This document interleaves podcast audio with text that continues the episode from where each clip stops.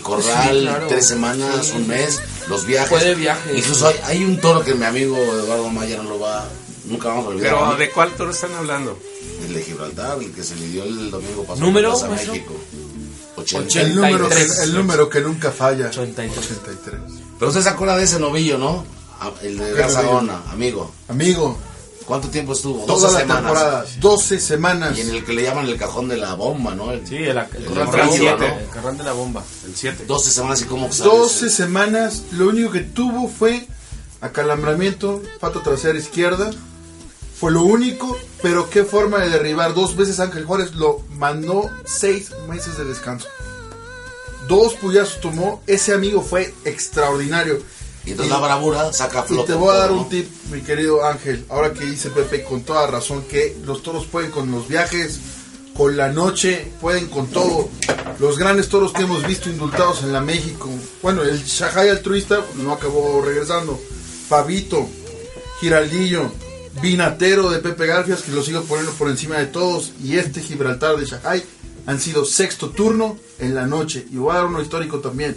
Boca Seca de Garfias, último turno en la corrida, creo que eran siete u ocho toros, y también indultaron. O sea, sí sabemos que la noche complica las cosas, pero la bravura no entiende de eso. con todo, ¿no? Y además los viajes, por ejemplo, hay, hay historias en, en, en Europa o en Francia que, que hay toros que recorren toda la geografía española de sobreros y cuando son lidiados... Extraordinario. O sea, sale a flote la bravura y yo creo que en este caso del toro 83 de Shanghai pasó eso, ¿eh? No, además el triunfo, aparte de la ganadería, yo creo que es parte de, que nunca le perdió fe a nuestro compañero Alberto Rentería porque me decía y me decía y, dos, 83, y dos o tres veces me, que íbamos a los corrales ahí me decía mira ahí está el 83 y ahí está y, y decía pues sí, pues pero sí, lo están pasando y todo yo le quería dar la verdad es que digo ánimo no pero ayer antes de salir a la plaza ya hay otro, que, ya hay, que, ya hay otro que quiere ver, ¿no? Ya hay otro que quiere ver suerte. Ah, sí. No, ya fue a apostar allá a la sí. de los insurgentes. ¿Sabe tú cuánto se llevó ahora? No, no sabemos. Todavía el resultado no lo dan. Pero cómo le tuvo fe ese toro desde la entrada a la corrida me lo dijo. Y usted sabe que lo que acaba en 83 puede y suele ser bueno. Esos modelos salimos buenos. Así es que creo que Gibraltar de Shanghai se va para la historia. Ya iremos analizando ahora que empiece el programa, ¿no? Sí, y eso que salió al final, ¿eh? Perdón. Eso que salió al final, es, eso quiere decir que lo que se vio durante el domingo con los tres toros de Jaral de Peñas dejaron también huella desde la presencia, claro. el juego, las hechuras inclusive. Sí. Y como los torearon también, tanto los... Ahora sí que fue como una tarde mexicana. Sí. sí porque sí. destacaron los, los toreros mexicanos, Fermín Rivera, y Sergio Flores, pero hay un antecedente que les va a encantar, porque al final del festejo, Javier Sordo, el ganadero de Shahai, ponderó a un señor de España, matador de toros, de nombre Francisco Camino. Claro, claro, ese toro Gibraltar tiene, como él lo dijo, un piquetito Santa de, Coloma, ¿no? Bueno, de Santa Coloma y, y, de Paco ¿Y quién crees que sabe la historia completa?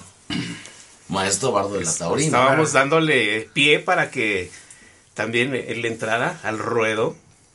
No, hoy estoy en braille. No, no igual de emocionado. Hoy, hace unos momentos, estuvimos con una persona que creo que tiene 65, 70 años de chanelar de esto de toros y que ha visto todos los toros del mundo. Toros. Y nos decía doña Silvia Pérez, ¿no? Hija del maestro Silverio, que estuviera emocionado en cualquier año, ¿verdad? Sin límite de... Y en cualquier plaza. Y en cualquier plaza. Y una mujer como ella, que, que ha visto de toros... No, ¿cómo se expresó, no? Emocionada. Sí, es que creo que hasta en la mesa hoy se siente, ¿no? Creo que estamos, son de esas veces que todos estamos como que muy a favor, ya como dice Eduardo, vamos a ir este, desmenuzando más adelante, pero creo que hemos llegado a lo mismo, en este, ha sido un criterio uniforme que nos ha encantado el toro. ¿Se acuerdan cuando hablé de la guitarra, el, el rasgueo? Sí. ¿Sí? Cómo la vibración del tono se mantiene hasta que se pierden las comillas. Y aquí tal parece que todavía tenemos la vibra Sí. de esa cuerda que nos hizo emocionar. Y hay una categoría, al margen de que ya citamos a Paco Camino, es que le preguntaron a Javier, ¿y cómo últimamente no ha destacado como ganadero? Dice, lo primero que te puedo decir es que un matador de esa categoría y con tanta historia, tanto en España como en México, no requiere de fama. Y nosotros los ganaderos requerimos de sus conocimientos. Y acudimos a él y con cualquier opción que nos dé, es bienvenida por la sabiduría que tiene como torero y también como ganadero. No necesita andarse promocionando como ganadero, porque lo que nos brinda él en experiencia como ganadero, aquí está un reflejo en este toro. ¿Qué les parece? Bueno, yo creo que muy acertada, ¿no? Lo que comentaba el ganadero Javier Sordo, porque un torero como Paco Camino que en su época de mayor gloria, pues toreaba una diversidad de encastes y de lo que se enamoró, pues es de lo que tiene en su ganadería, ¿no? De lo que conoció y de lo que sigue manteniendo, que en España no es una es un encaste que se lidie mucho, que es un encaste que ya es muy reducido, es un encaste que los ganaderos mexicanos han importado directamente en su ganadería porque tiene una parte fundamental del tronco, ¿no? Tiene una parte fundamental de lo que realmente viene puro de esa línea y de lo que ha surtido a una serie de ganaderías mexicanas en la actualidad que presentan ese, ese, esa inyección o ese piquete de bravura, de emotividad, de clase al investir, de duración, que le hace falta al toro mexicano, ¿no? Pero creo que también en, en combinación con la temple y con el ritmo de la embestida del toro mexicano, de lo que se quedó aquí o de lo que importaron hace muchísimos años, pues han logrado ese toro, ¿no? Han, logrado parte de la de lo que le hacía falta al toro mexicano y con la clase y con con el, con sobre todo con la emotividad que se presentó Gibraltar, ¿no? Creo yo que bien merecido el homenaje que le hace Javier Sordo a Paco Camino, porque Paco Camino es una de las piezas fundamentales para que el toro de Lidia en México, con los refrescos de los, los últimos años, sea cual se presenta en las plazas de toros. Con seriedad, con su edad, con sus hechuras, sobre todo con lo que representó en bravura completa, ¿no?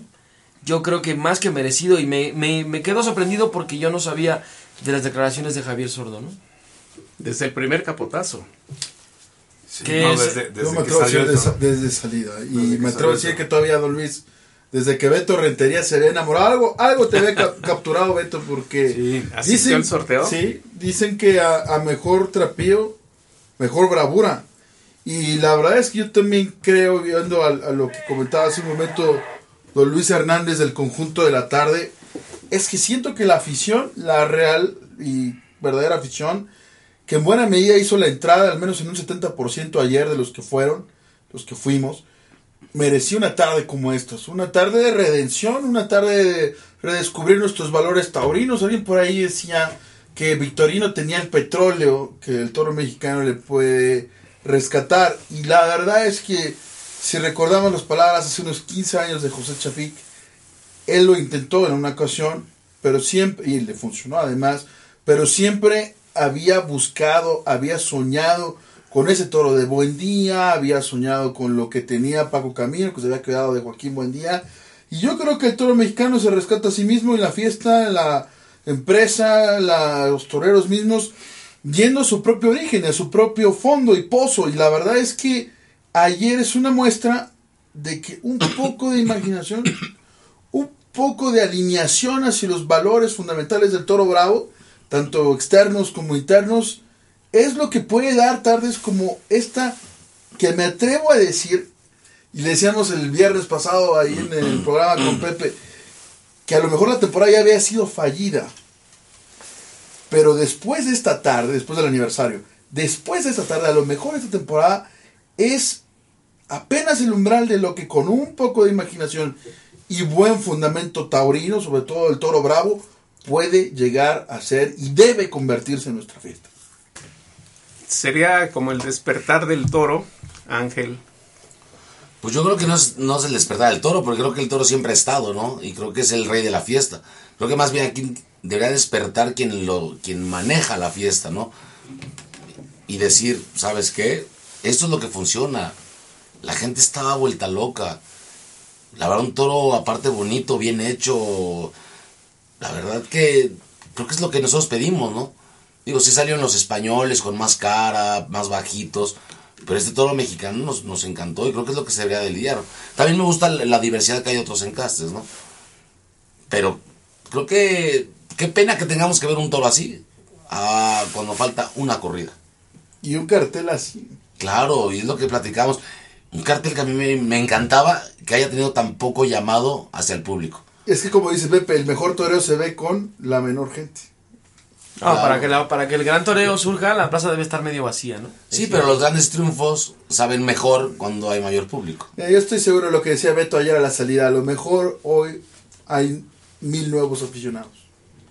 Mil nuevos taurinos. Porque esta tarde ha creado afición. Así como la del jueves quitó, me atrevo a decir, a muchos la ilusión. Los que se atrevieron a repetir este domingo, creo que han renovado sus votos taurinos. O sea, todos, terminan siendo amigos de todos. A la salida de la plaza, los que tenemos diferencias taurinas con nosotros, podemos abrazarnos en decir, hemos visto un toro bravo. Y eso creo que es lo que es lo más importante. Ahora, no se necesita ser un genio. Poner a Fermín Rivera y a Sergio Flores la próxima corrida, no creo que sea tan difícil. No creo que les vayan a cobrar en euros, a lo mejor debieran. No, Pero yo creo que sería un, un triunfo muy justo, muy, muy justo ponerlos otra vez. Sé que nadie me va a hacer caso. ¿Como a honras de qué a Fermín Rivera o qué? No, me atrevo a decir a los ya- dos. Ya tiene al ¿El taquillero, que es, el que es Pablo iglú, Hermoso. no, hombre. Ya. Entonces, por eso, ¿Cómo van meter a a, a- ¿Cómo van a Fermín Rivera? Por Dios. Eso lo entramos a discutir más adelante, pero a mí me parece que la tarde en buena medida ha sido grande Hay por que lo que han hecho los dos toreros mexicanos. Los Diablos Rojos, en otro lado. Por eso, pero si vamos a remar, la verdad, a quien vayan a poner el domingo, no va a importar. Van a ir a ver a Pablo Hermoso. Y va a ir otro tipo de gente. Claro. Va a ir Espectáculo, eso mismo, espectáculo, yo, claro. yo no veo mal que repitieran a Sergio Flores o a Fermín. A los dos, ¿qué tendría de malo? Que no tiene méritos eh, Rivera. Eso lo vamos a discutir. No ¿Quién tiene tiene. más méritos? ¿Saldívar? ¿El Payo? Silvetti. ¿Silvetti? Macías, que Sí, es pero, Macías. pero, pero ¿por qué van a Eso darle, lo vamos a discutir. a darle una oportunidad Eso lo vamos a discutir. a, a un muchacho como, como Rivera que ayer dejó escapar? Porque no me digas que no. No, no estoy tan de acuerdo.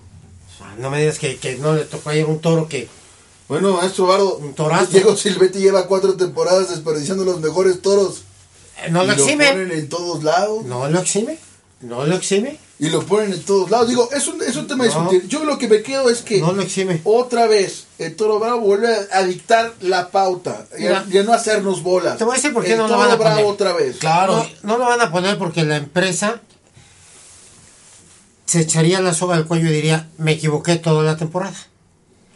¿Por qué se equivocó toda la temporada? Porque programó Arturo, 12 corridas pero si la soga del cuello no solamente ya la tiene, ya están colgados. Sí, pero de todas maneras, Esta ¿cómo, empresa cómo ya se está van a colgada. rematar? ¿Cómo se van a rematar? Es como aceptar, a ver, Maestro, ¿por qué se hace secundar ahora y no al principio? echaron a Begoña y Mimaguapan por Sí. dos petardos 5 de febrero. Y a Barralba, el próximo año le van a dar tres tardes. Sí, o sea, pero ¿quién- colgados, ya quién- están. La quién es- del cuello ya no la ¿Quién tiene. es el empresario Ya están 5 hoy? metros bajo, bajo ¿Quién es tierra. el empresario hoy? Echaron a otro gran empresario aquella vez. Ahora es Barralba.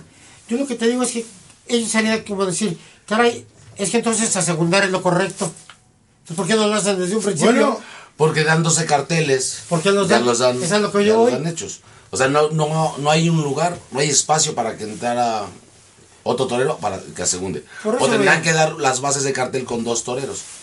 No, es que no Nada tiene más. que... y no esperando tiene un tercera que- espada que sea el triunfador de una Lo que no anterior. tiene que hacer es dar las fechas. Pero ¿por qué estás en contra de Fermín? Yo no, no entiendo. Ah, no, porque, pues, por favor, na- nada más analicemos el toro de ayer. Pero podemos, pero podemos también analizar toros, grandes toros, o buenos No, no, toros que no. han salido, y los hemos ido, se han ido, pero con mucho Sin menos. torear. Sin torear. Ahora, ahora el esnovismo ya se llama ser riverista. No, yo creo que no es novismo, Dios. porque hay gente que lo sigue desde hace Que mucho tiempo. ¿Por qué no traen a Chihuahua? pues porque desperdició uno de los grandes toros de la temporada. Eh, y entonces, ¿por qué van a traer a este que no me digas que ayer no desperdició Yo no me atrevo a decir eso. Digo, ya será un tema de discusión del, del programa. Pues. Digo, en la introducción estamos diciendo lo importante que ha sido la tarde de ayer. Ah, eso no es, eso es Que me indiscutible. atrevo a que puede revalorizar todo lo que ha sido el devenir de una mala temporada, ¿eh? Pues fíjate, tú comentabas algo interesante del programa el viernes. Que ya se empieza, ya se tiene que empezar a trabajar para el 70 aniversario. Mira, mi Y te voy a decir una cosa, pero espérate, Taurina te voy a decir una cosa, pero- lleva más de pero cinco meses cosa, celebrando el, el aniversario 100 de Silverio Pérez. Claro. Cinco meses y apenas vamos en el mes 3. ¿Pero por qué? Porque hay una visión, porque hay una preparación, hay una estructura. Esta gente que tiene que darle las grandes respuestas a los problemas de la tauromaquia en México, la tiene. Pero te voy a decir por qué sí deben empezar a trabajar en eso. Pues Porque sí. con un cartel de 5 de febrero que no le gustó a la gente, que se quejaron, muchos decían que no iban a ir, que qué méritos de los Que no toreros. llenó, que- que no llenó. que no llenó, pero, Y el frío. pero, pero el llamado al 5 de febrero, yo pensé que iba a ser peor.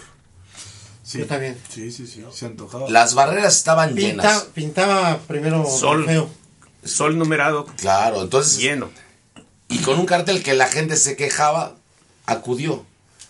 ¿Qué pasa? Si lo rematas, rematas, le Vuelves- vuelves a dar esta a grandeza, eso, a le vuelves a dar la grandeza.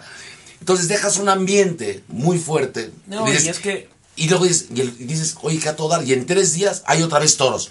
Y otro cartel rematado. Vas encantado de la vida. Entonces, revaloriza. creo que el que- espectáculo. yo creo que tienen que pensar muy bien que el año que entra.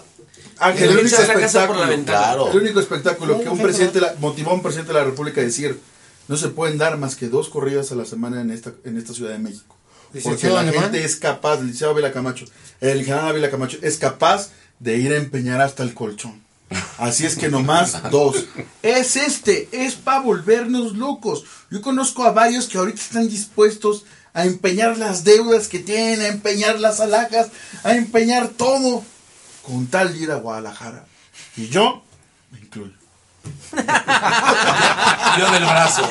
¿Quién más Ya alza la estábamos mano? aquí protegiéndonos de los Está, pedradas. está como en Juncal. Bueno, algunos hombres, entre los cuales modestamente me incluyo. Decía No, yo pues- lo del, eh, del despertar del toro porque eminentemente el público que acude a las corridas de toros es torerista. ¿sí? Y no me van a decir Pero que no tenía este atractivo el del del jueves. domingo- Ahí vamos. Que el atractivo del jueves era Castela, porque sí tiene identificación con el público Sí, mexicano. Y el payo, ni qué decir, ¿eh? Es, es un fenómeno en el del payo por una presencia juvenil que atrae a muchos jóvenes. Y hay que eh, estar en el, hay que estar en el tendido para darse cuenta cómo hay respuesta. ¿eh? Es, es un chavo que, jóvenes, ¿eh? que, les, que le llega.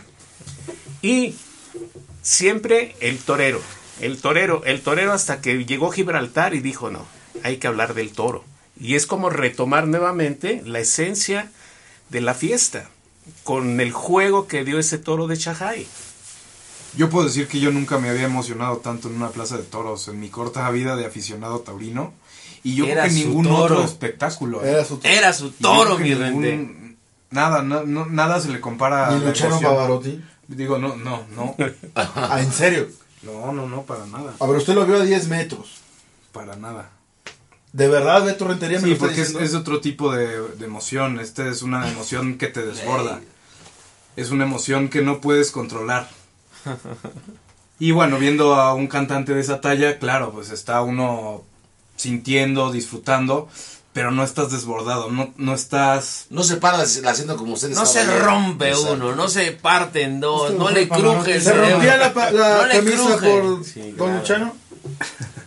Pues Y sí, ayer sí. Sí, pero, pero es que y tú, yo te Ayer digo, se y rompió además, la camisa, los yo lo único que pantalones, tengo que decir- la bota se la acabó. sí, sí, sí. O sea, yo que estaba- compartí tendido ahí con Alberto, la verdad es que yo lo volteé a ver y, Da gusto, por un momento gente sí, exactamente, a mí me daba mucho gusto porque, porque él es una gente joven en el toro, él es una gente que tenía ilusión, que la ilusión es la madre de todos los aficionados taurinos. Tenía esa ilusión por seguir ese toro cuando salió. Antes nos, nos, nos, nos dimos la mano y le dije, Rente, suerte porque ahí viene tu toro. Y cuando se comporta de esa forma el toro, cuando tú volteas a verlo y cuando me dice, ¿ya viste cómo mete la cabeza? Y yo le decía, oye, qué guapo es el toro. El toro es guapísimo, qué churas espectaculares. Y me dijo algo, las hechuras no mienten, mi Pepe. ¿Es verdad? Y cuando lo ves en la muleta y que se paró y que yo le decía, siéntese. Y empezó a pedir mi indulto y emocionado, desbordado. O sea, me reflejaba muchas cosas que yo viví, pero también me daba mucho gusto a la vez porque él es una gente que tiene un feeling especial y que en la plaza estaba todo llegando a su, cu- a, a- a- su momento cumbre de estar el toro en la plaza, estar el torero que le gustaba en ese momento, ver que la ilusión no lo había abandonado. O sea, ya se graduó. ya y que en ese momento y que en ese Ya. momento le estaba le estaban viniendo muchas cosas y muchos sentimientos porque se paraba y porque gritaba y porque al final de la corrida en, las- en la salida en la puerta grande me dijo hoy estoy más emocionado que nunca y ahorita lo está diciendo no y me daba mucho gusto por eso porque nosotros necesitamos tener gente como él con ganas de ver toros con ilusión con cosas que se le revelen en el ruedo porque nosotros a la gente le podemos decir, mira, la belleza del toro en sus hechuras, la perfección del toreo y todo, pero tienen que vivirlo en la plaza. Y cuando te sale tienen que sentirlo y tienen que vivir el momento de decir, hoy el toreo me ha redescubierto otra cosa que yo buscaba solo en libros o en imágenes. Y yo estoy muy contento por Alberto y la verdad es que lo felicito porque fue una tarde espectacular de toros, así de toros, y emociones muy distintas, que los aficionados taurinos que las buscan, las encuentran, y más en esa gran plaza de toros México, ¿no? ¿Y sabes cómo se llama eso? Dígame ustedes. Contagio inexplicable. El compartir un asiento con gente y comportarse casi al unísono es que hay un contagio. Y dije inexplicable porque ahí quedan por fuera las hechuras, ¿sí? Eh, los colores, eh, los tipos, las cornamentas, sino el juego, la emotividad, la movilidad y la transmisión que está dando el toro es lo que nos hace, como decir, casi conjuntarnos, ¿no? Codo a codo, codo a codo. Y cuando hablas de un feeling especial, yo lo comparto, porque tienes una fibra o una vibra netamente musical. Y la música es, ar- es arte. Y captarla con música y expresarla con lo que ves, hay un vuelco. ¿Sí? Entonces, a mí me gustaría mucho saber en el siguiente corte que nos cuentes la historia de Gibraltar, porque los antecedentes los conoces bien y tienen, ahora sí que, tiempo antes de que saliera en el séptimo lugar del domingo pasado.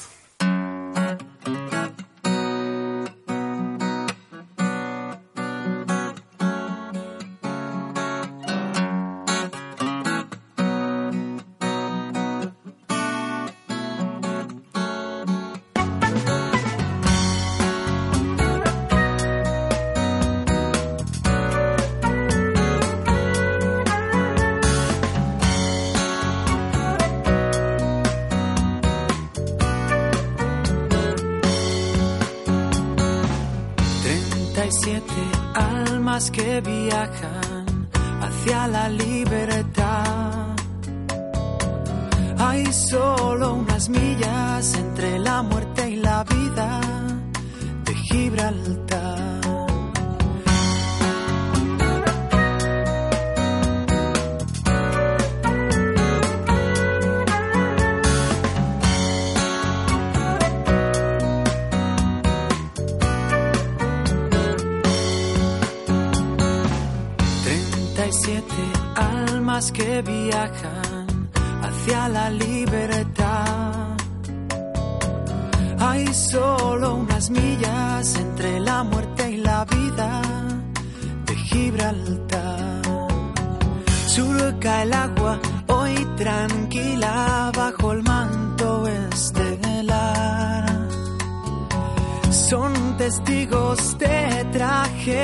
Cada noche en Gibraltar. Y hay una realidad y quien llorar. Volvemos a Voces de Luces, a todo esto, bienvenidos. Enhorabuena a la afición taurina. Maestro Bardo la Taurina, creo que usted hace un momento ha puesto los temas de la eh, conversación. Hoy vamos a discutirlo, pero Ángel Bernal ha puesto otro de los temas. ¿Cómo se deben preparar las cosas, maestro, cuando se tiene todo un año por delante? Cuando se tiene la ilusión de festejar, por ejemplo, un centenario, Silverio Pérez, se tiene que hacer con una estructura previa, ¿no? Sí, yo, es que yo siempre lo he dicho. El problema de la Plaza México es que no tienen una estructura. O tienen un interés diferente al de nosotros, al de los aficionados. Cierto.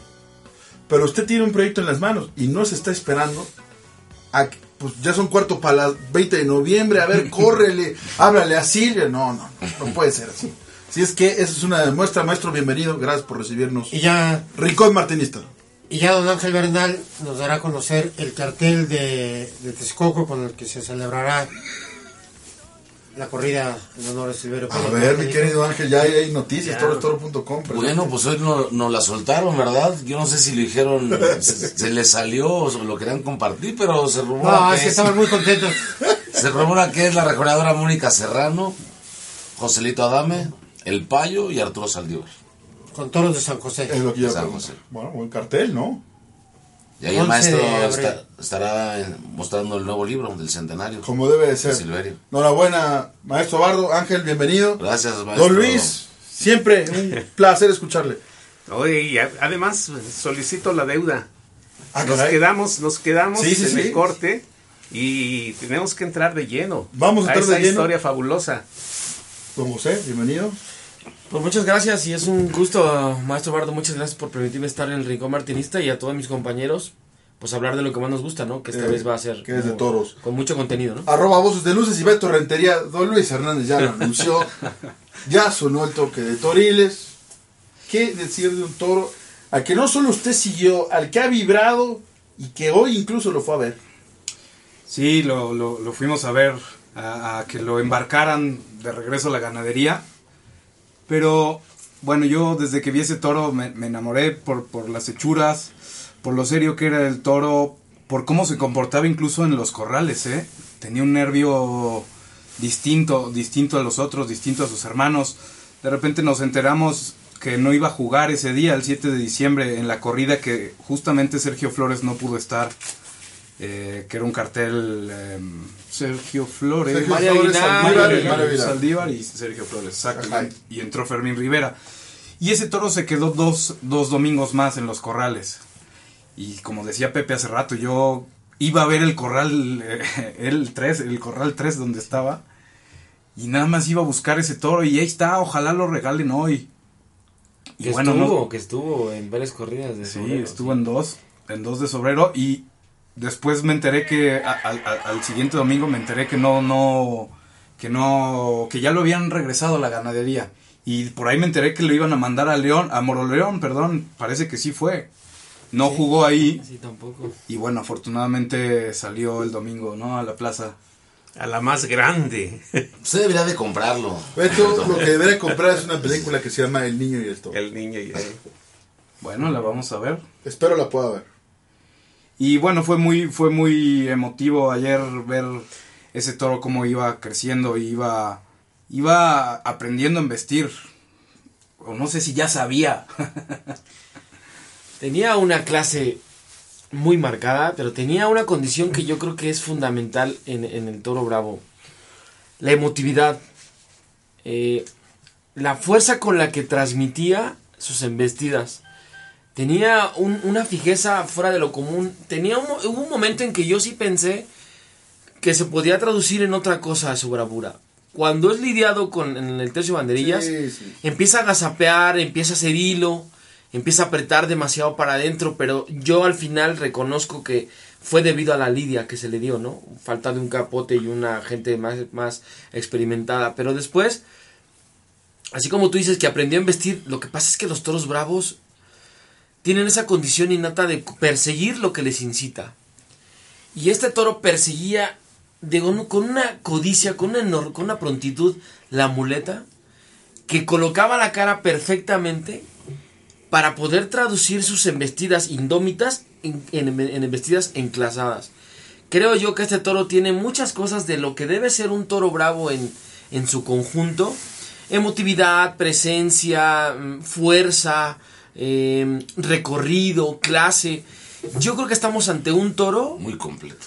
muy completo, como dice Ángel, pero un toro que va a marcar qué es lo que queremos del toro bravo de aquí en adelante. Ahora, por ahí hay comentarios y, y se ha estado escuchando y está, han estado poniendo en duda el comportamiento del toro en el caballo. No sé qué puedan No, opinar. no, no, eso es falso. O sea, Ese mira, toro le habían pegado otra vara y Mira, no lo hubiera eso es lo que te iba a decir. El, el gran problema, y eso es una de las cosas que yo quería hace un momento decir al maestro Barro La Taurina. Si notamos el comportamiento del primero y el segundo, los dos tienen una situación parecida, que es el pésimo tercio de banderías. Ayer las cuadrillas, salvo Juan José Trujillo, muy importante, turquesa y plata vestido, han tenido una tarde para el olvido. Prácticamente todos los que ayer partieron plaza a pie de las cuadrillas han tenido una tarde espantosa. Al primero de la atleta ordinaria le empezaron a enseñar, bueno, unas mañas. Bueno, es terrible. Y cuando parecía que iba a pasar lo mismo con el sexto, el sexto ha tenido adentro un fondo que no sospechamos y pueda tener límite. Yo he sido toda mi vida partidario del no indulto, toda mi vida y nunca voy a cambiar. Yo creo que este toro, y recuerdo en ese momento exactamente el rostro, la emoción, la exclamación, las manos arriba de un pequeño de menos de 10 años de edad que se llama Diego González de Alba. El papá estaba medio distraído, pero, No. pero, pero el, el- el- el joven Diego fue tal su exclamación cuando el toro levantó, eh, que fue Salomón Aspeitia, don Luis, creo, el, el, el pollazo, que lo levantó cuatro patas para arriba con los dos pitones abajo del estribo y echándolo para arriba, fue algo impresionante. Quien diga, Beto, que hubo duda respecto de eh, la bravura del toro y caballo es absolutamente falso. Para mí, eh, lo que sí creo que, que a lo mejor pudimos haber visto era un segundo puyazo, porque el toro tenía una proclividad de investir incluso sin ser citado. Que eso es muy raro. Yo, yo me acuerdo un toro desvela, eh, salamero de Manuel Martínez, que lo hacía Giraldillo también en algún momento, Manuel Martínez, la faena de Jorge Gutiérrez, hubo momentos que se arrancaba sin ser llamado, y este lo tuvo incluso con los que se movían en el callejón. Como dice Marco González de Piedras Negras, este toro es de esos que dictan el orden que tiene que haber en todos los rincones de la plaza. Callejón, cuadrillas, matadores de toros, ganadero, empresario. Ahí yo no vi, el, el empresario, mientras estuvo la, la, la faena, no le vi ningún tipo de exclamación, como por ejemplo el día del indulto del mismo novillo de Shahai, de Antonio Mendoza, ¿no? Que él mismo. que él mismo pugnó. No, aquí fue completamente distinto. ¿Por qué? Porque el toro no dejaba lugar a la duda. La duda estaba fuera de la plaza. Entonces, yo lo que sí creo, y debo decirlo ahora que sé que su toro Beto Rentería, siento que en la muleta, en el centro de la suerte, sí hemos visto toros más bravos a lo mejor. Lo que pasa es que los inicios que tenía de tanda eran espectaculares, eran incontestables, dejan sin argumento al más de los críticos de los del indulto. Es algo, es un torrente interminable. Decían que el arte era eso, el torrente incontenible. Y la bravura también lo es. Yo lo, lo que sí es que este indulto debe de hacernos reflexionar y pensar en lo que hemos visto recientemente de indultos. Nada No, que ver. bueno, es que eso sabíamos antes de ver, antes Yo de ver a creo, Gibraltar. nada más para re- re- eh, rematar, mi querido eh, Beto, el himno de Gibraltar, que es un territorio disputado entre España y Francia, entre España e Inglaterra, perdón. Inglaterra. Perdón, ustedes, este, dice que Gibraltar es la roca en la que nosotros nos sostenemos, nos apoyamos. Gibraltar siempre rico, siempre libre. Y este debe ser el mismo ejemplo, Gibraltar. Este debe ser lo que deb- debemos buscar. Lo que sí es que no creo que este toro le alcance para superar aquel de Pepe Garfias, vinatero de Espínola. Lo digo muy particularmente en gusto personal. Un toro importantísimo, un toro que lo único que he hecho de menos es el segundo puyazo, porque estoy seguro que lo hubiera tomado y para arriba. Pero lo que pasa es que no tomó el puyazo porque Sergio dijo, Sí. le pego otro y si Se cae. cae. Ahorita si quieres vamos con el torero, pero... Pero yo creo que ese toro va por la segunda bala y no hubiera pasado A lo nada. mejor lo a lo mejor. Y una cosa es el comportamiento del toro en el caballo y otra cosa es la decisión de, de los humanos de pegarle o no el, el segundo. Ahora, yo, yo, no, yo no voy a entrar en la polémica si fue mejor Vinatero o fue este. Pero este tuvo algo que, que, que conectó con el público desde el primer momento. La verdad es que hubo un momento que la gente sí coreaba todo lo que hacía el torero, pero yo sentía a la gente más metida por la Más transmisión. emocionado por la del toro, sí, sí, claro. La verdad es que desde que lo- lo to- el toro estaba enfrente de Burlado Matadores y Sergio en el, en el- en el centro, en los, los medios, le ponen la muleta y digo, ahí le va a ir. Y ahí se arrancó con esa emoción que todo el mundo nos, nos, nos encantó. La verdad es que ese tipo de toros con esa emotividad es lo que queremos ver. Digo, no sé cuántos vayan a durar, cuánto tiempo más vaya a pasar, ¿no?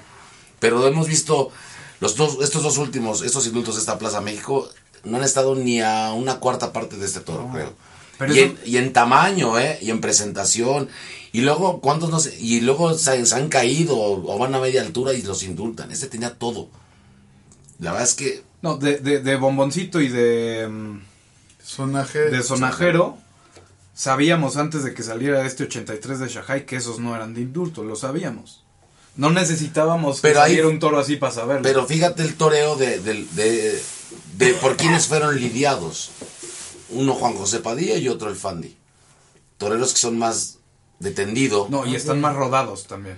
Y creo que y creo que Sergio Flores llegó al tendido con, con su forma de entender, de expresar su toreo, pero creo que fue mucho más lo ayudó, el- o sea, el toro lo ayudó mucho más a, a que su faena creciera. Con su limitación de carisma.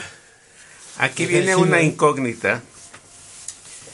Esa faena con un con una coreografía hispana y un ruedo español tiene mucho que compararle. Porque el planteamiento de faena es importantísimo. Siempre vemos que los toreros españoles, sobre todo, toman De distancia, territorio, lo que decía Pepe Alameda, en lugar de distancia, decía toman territorio, ¿sí? Para que, eh, ojalá, en vista de largo. Y paulatinamente se iba reduciendo, Cortaban. reduciendo, reduciendo hasta que quedaba en lo normal Sí. o en lo común. Pero lo que hizo Sergio Flores desde el primer muletazo, así como del primer capotazo, fue torear.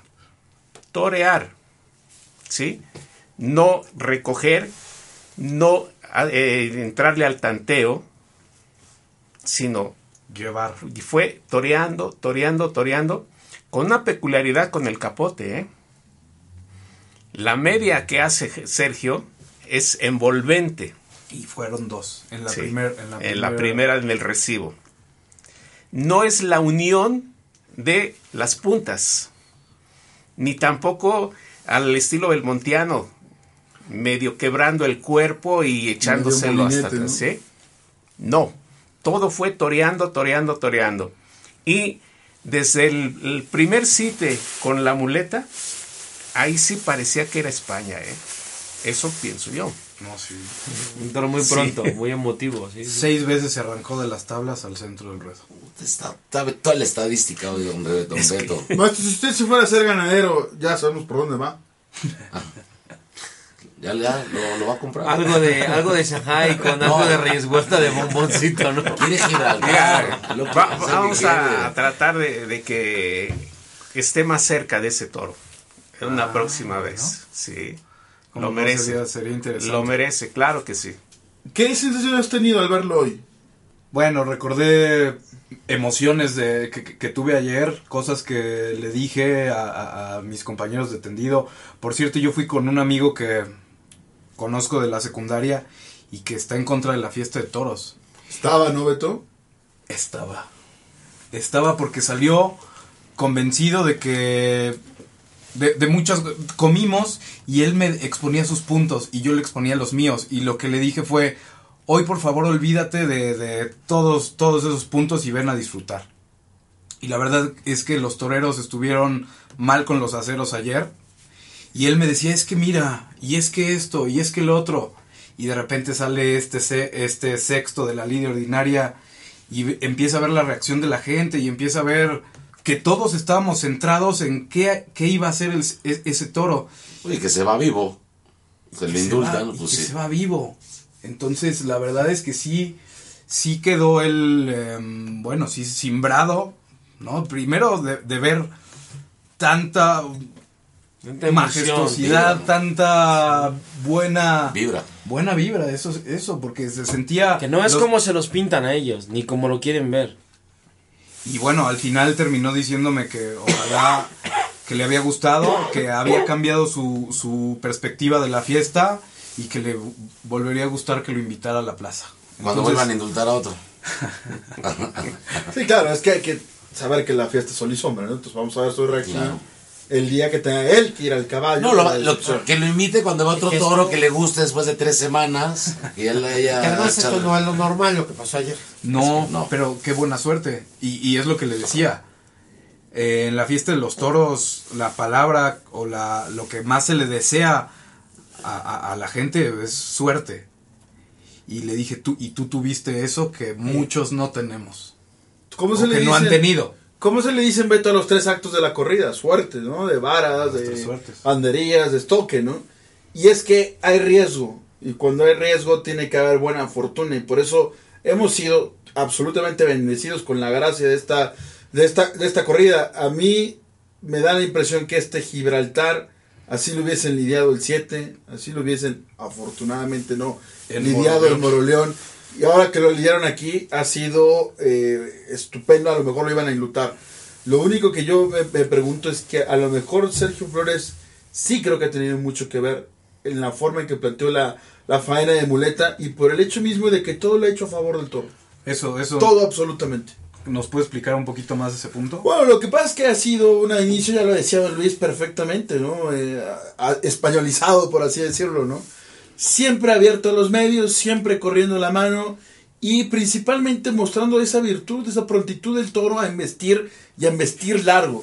Y sobre todo, una, una razón importante, creo yo, y, yo siento que es una, una de las situaciones claves. Hay dos momentos donde Gibraltar ha querido frenar.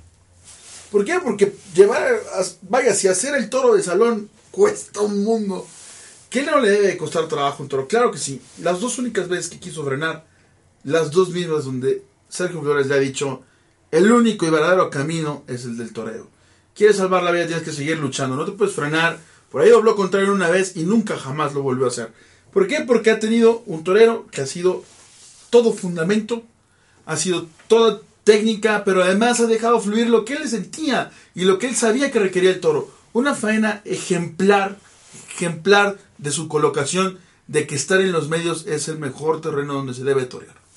Y sabe también que fue, bueno, fue muy bueno verlo y darse cuenta que cuando él toma la banderilla para simular la suerte de matar, es la suerte natural.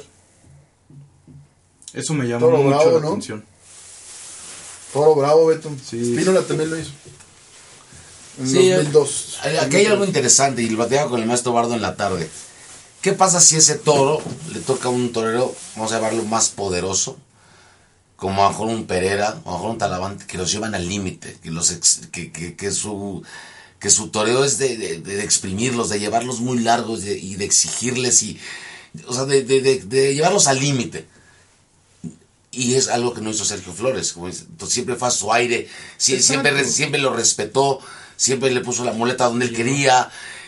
¿Qué pasa cuando lo un toro, ya le empiezas, este toro le empiezas a, a- a acosar un poco más, a exigirle más, a, a bajarle más la mano? ¿Quién sabe si hubiera aguantado? Y lo que platicaba Eduardo digo- yo.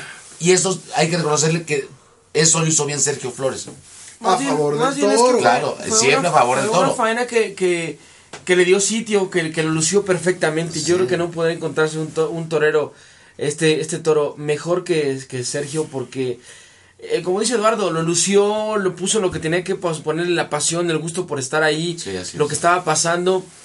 Y además ese compromiso siempre de sacar a los medios, de, de decirle, es el terreno que queremos que luches, es el terreno que quiero que muestres todas tus virtudes. Creo que Sergio por momentos, por momentos lo mandó, lo sometió, le llevó sometido, le llevó hacia adelante. Pero después el toro, por su misma cometividad, por su mismo aire, por su misma fuerza, el toro empezó a impedir un ritmo Claro. de más, dame distancia, Sí, dame claro. sitio, vete un poquito de mí, déjame la, vaya, o déjame la muleta puesta o, me- o media altura. Pero yo creo que fue una amalgama perfecta y fue la emoción que embargó a la plaza. Porque el ver que el toro acometía, acometía, acometía, y Sergio con su inventiva, con sus cosas que le hizo, con su toreo, de inspiración en ese momento, porque bien le daba una vitolina, que le daba un, moli- un molinete, que, que, que lo remataba largo, que lo remataba hacia el hombro contrario. Afarolado. El afarolado Entonces, por, por la izquierda. Todo- creo en que todo eso se hizo una amalgama, un- una amalgama perfecta en la plaza. Sí, fue toro y torero, ¿no? Y volviendo al punto que tú citas, yo creo que, que ese toro es tan bravo que hubiera aguantado, hubiera, vaya, hubiera respondido perfectamente, o quizá fíjate aún más, con mayor profundidad en sus embestidas, si se enfrenta a toreros como Pereira, como el mismo Taravante que estaba en el cartel. Porque yo creo que ese toro tenía una bravura indómita, tenía una bravura pura, de esa que viene desde los riñones, de esa que viene con, con, con, con eso que decían en un libro, un gran ganadero español decía, es que la bravura es la capacidad de lucha hasta la muerte. Creo que ese toro, si hubiera encontrado con un torero como el que tú dices, tan poderoso, tan largo, que los lleva sometidos por abajo, hubiera vaya, respondido todavía aún más. Se le hubiera bajado el ritmo. Porque tenía bajado eso. el ritmo Porque igual, igual se hubiera templado, igual hubiera ganado en profundidad sus embestidas, igual hubiera realmente sacado el fondo que yo en la plaza quizá exigía. Quizá exigía que le sometieran más, que le llevaran mucho más abajo, que le llevaran más largueza, para ver qué capacidad de respuesta tenía ese toro. Pero viendo las imágenes, vi- reviviendo lo que, lo que viste en la plaza, yo creo que ese toro, al toreo que tú dices de sometimiento, de largura, de poderío, no sé. Igual seguirá, ahorita seguiremos en la plaza porque esa capacidad de lucha hasta la muerte, cuando son bien toreados, cuando son bien llevados, cuando son bien sometidos, la, es que la bravura puede con todo. La bravura se atempera, se, se, se templa, se acompasa al toreo. Yo creo que ese toro fue tan bravo como lo fue en la faena de Sergio Flores, como hubiera sido tan bravo con el toreo de mayor exigencia. Un toro bravo como esos sale muy de vez en vez, ¿eh? Y ese toro, para mí, creo que representaba lo que debemos de cosechar en las ganaderías bravas. Hoy la fuerza. Emotividad, ¿Cuántos toros hemos visto que, que no lo tienen? Prontitud, fijeza. ¿Hasta qué tanda abrió el hocico? Yo, que- yo se regresé, fue. Yo creo que nada más en una o dos, cuando tomó aire y dijo, Hello. soy de aquí. Fíjate, en esta temporada hemos dicho muchos toros. Oye, qué noble fue. Pero que, que le faltaba Pero es que ese fuerza. toro, te voy a decir algo. Por eso, Tenía las dos virtudes. claro. Este, este toro, este toro, llegó un momento en que quizá le enganchó, quizá hubo un desacople. Pero esto no fue cosa del toro. Ok, estoy de acuerdo. Pero tampoco fue un toro que, tu, que, que no tuviera esa nobleza. El toro Sí, claro. quizá lo hubiera buscado, quizá hubiera desarrollado a peor su, su condición. Pero este toro tenía. Pero lo que voy es que nos una- llegamos a, conf- o sea, nos una llegamos nobleza a conformar con eso. A decir, tenía nobleza, ay, pero era muy débil. Porque le bajaba tantito la mano y era un inválido. Es que, es, Claro. que, es que la bravura entonces, es. Nada, entonces por eso, por eso creo que este toro es muy, muy importante. ¿Tú qué, qué virtud crees que sea la mayor de ese toro Gibraltar? Para No, ti. Yo no, no sé una, yo, yo le vi muchas. Pero yo creo que la si más tuviera que decir importante- una, pues debe ser la bravura. En condición, en conjunto. Sí, No, la, la condición sí, yo, yo- hay, hay dos cosas, la prontitud y la fijeza.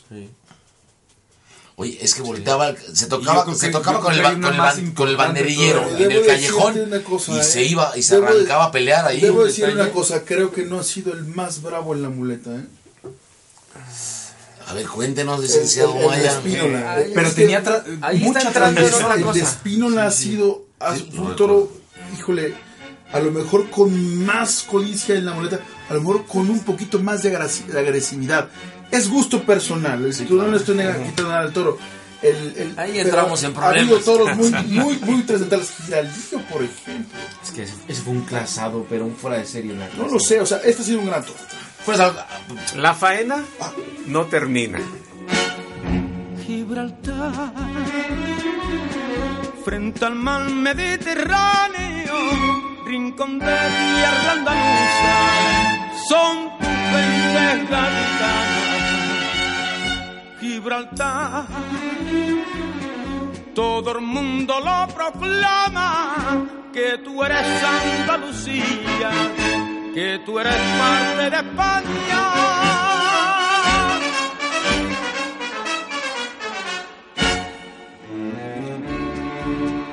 Gibraltar, espina en el corazón de mi España soberana. Gibraltar, Gibraltar, yo te canto mi canción. Gibraltar, Gibraltar.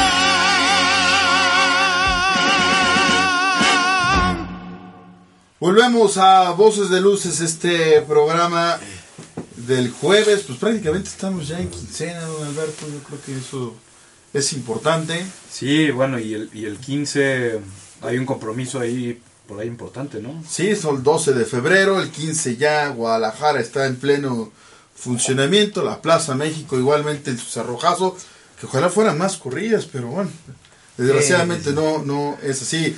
Muchas gracias a todos los que nos han agregado, a todos los que nos han mencionado. Denny Mendoza, escuchando a voces de luces y eso se dicen.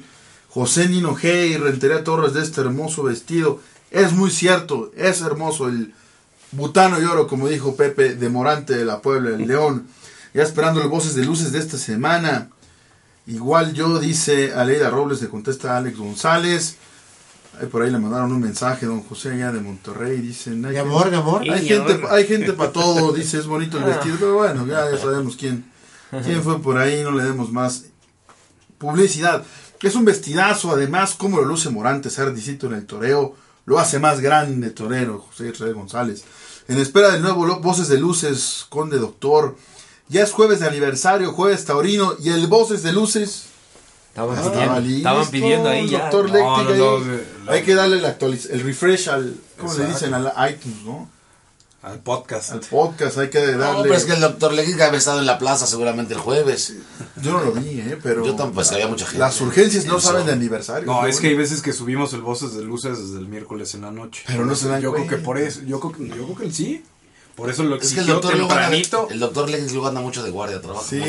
es- Ah, mira, por, por eso. es el- Bueno, le mandamos Y lo escucha además, estando en guardia, estando un ojo al garabato y otro al toro. Dice, con ¿Cómo iTunes todavía no, gracias espera. Bueno, Es no pasa nada, doctor. Disfrutando el programa 15 de Voces de Luces y de haber viajado y compartido Querétaro, León, DF, Eso es Morante, Netón, seguro.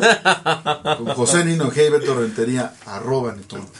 Ahora sí, a disfrutar el día escuchando Voces de Luces de esta semana. ¿Y qué se puede esperar en el chiqueramiento si Don Concho maneja el ganado a pedradas? Igual que Florito, dice Carlos Lecti.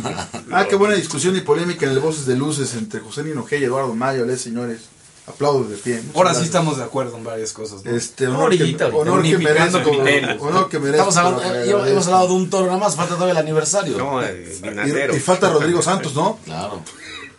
Eh, Aleida Robles, siempre un privilegio escucharlos, esas reflexiones taurinas para la historia. Muchas gracias, licenciada Elena. Gracias, amigos, gracias. Una tertulia donde la pasión por el toreo nos emociona. José González. Este es precioso. Hoy camino hacia la ganadería y de la ganadería y me fui escuchando voces de luces.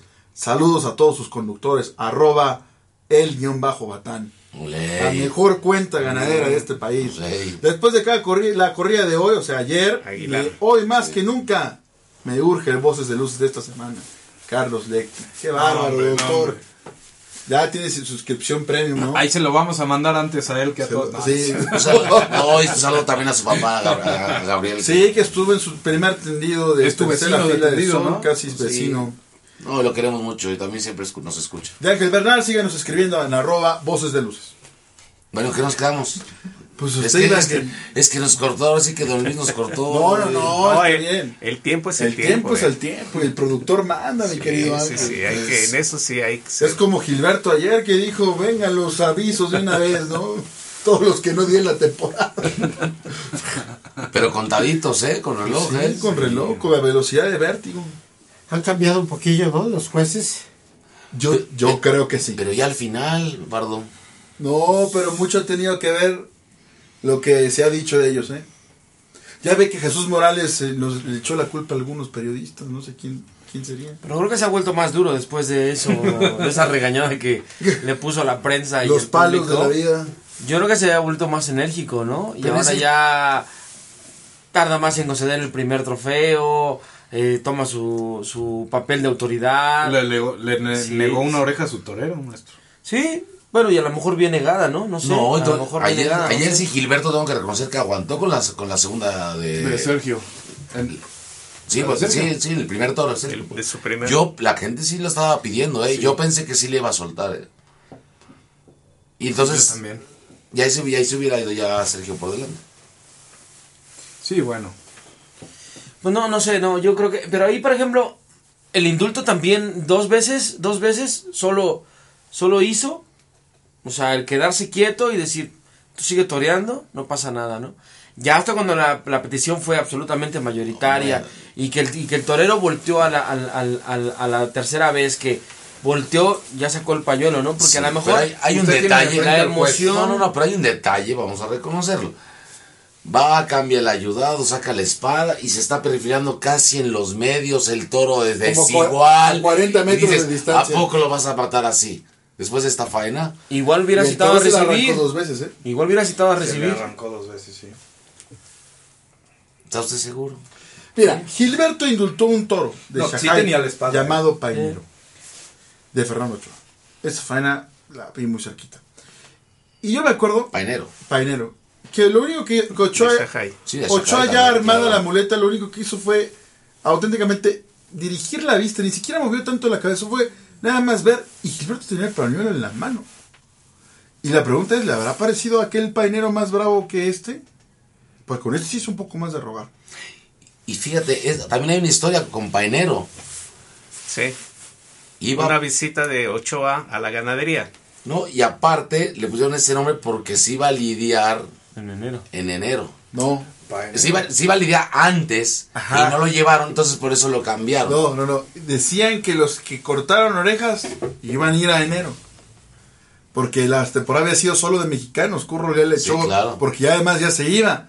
Y lo, aquellos que triunfen les va a tocar en enero. Así es que apúrense para enero. Y Javier solo le puso cierto. Qué curioso nombre. Que yo creo que ese fue más de Jaime Álvarez, pero, pero la, la verdad es que fue una historia buena. Pero la pregunta es, Gilberto Ruiz Torres, ¿le pareció más bravo aquel painero que este Gibraltar? Yo no sé, pero creo que deja en un sitio importante a Shanghai, ¿no? Creo que Shanghai no se sigue sigue dando sorpresas hecho, siempre, ¿no? estado. Sigue, por eso. Pero sigue dejando el listón arriba, ¿no? A lo mejor hay una tarde mala, una buena, pero dentro de seis toros que manda siempre hay uno que tiene algo o dos. Y no nos, no, no nos vamos de vacío con lo que sucedió en el aniversario, ¿no? Casi podrías señalar que es entre la, la obra completa o la obra perfecta. Y voy a ponerla en un marco dentro de una obra. Se dieron cuenta que hubo movimiento en el callejón desde el momento del brindis. ¿Sí? Intervino el gerente de Chajay, este Jaime Álvarez. Ya también Que muchos ellos dicen que es el ganadero. pueden ser. Es el que Puede más sabe. O sea, no Que me más sabe, a- sí, pero- Bueno, pero eso no está mal que alguien Pero trabaje te voy la a decir que no está mal ¿no? porque- ¿Sería el mayoral? Te voy a Claro, decir como por el. Más que el mayoral, macho. Porque Jaime trabajó con el papá de Javier. Y con Javier. Dentro de la ganadería. No, la ¿sí? conoce perfecto. La conoce perfecto. Ahora, cuando tú depositas toda tu confianza en una persona a quien estimas, quieres y le sientes afecto, no creo que sea malo que compartas conocimientos y de pronto te vayas embebiendo. ¿Por qué no? No, además si trabajan juntos, ¿no?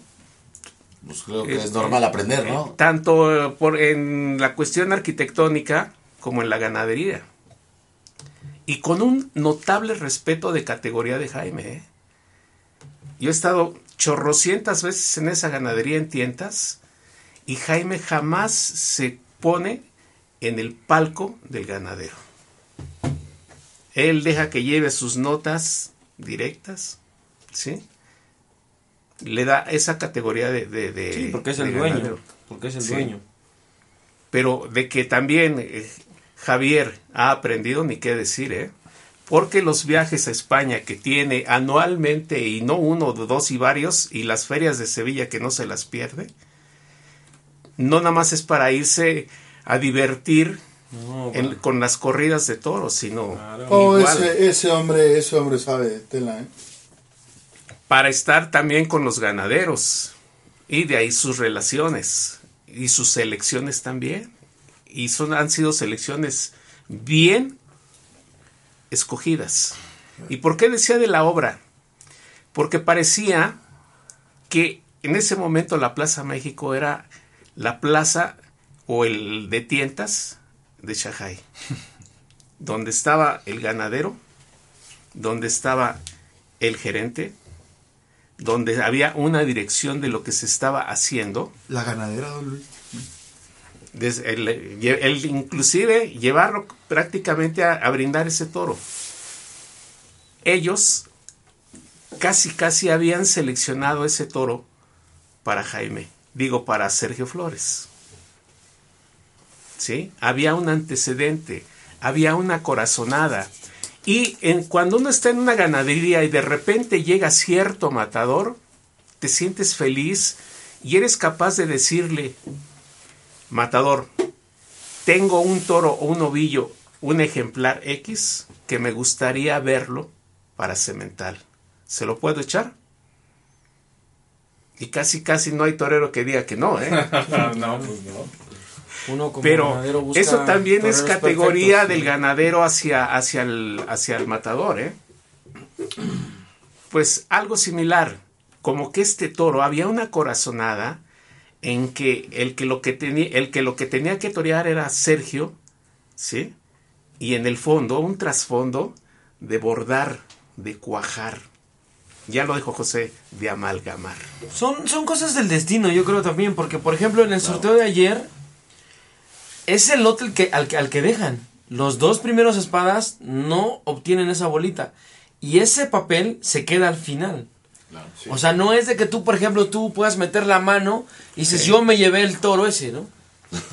Por No antigüedad. sé, no sé, no sé. Por ahí yo creo que El el- son, son cosas del destino. yo también ¿no? creo, pero Eduardo también cree eso, que ya estaba para hacer No, mira, mira, no. Obviamente yo no, creo no, tanto no, no, porque- obviamente no haciendo una trampa, no haciendo una trampa. porque Le es un llamo que la suerte, decía- la suerte ya, te- sorteo, ya, ya ¿no? estaba para ti. Yo le decía a mi amigo Manolo Peña que acaba de ser papá y le mando un abrazo.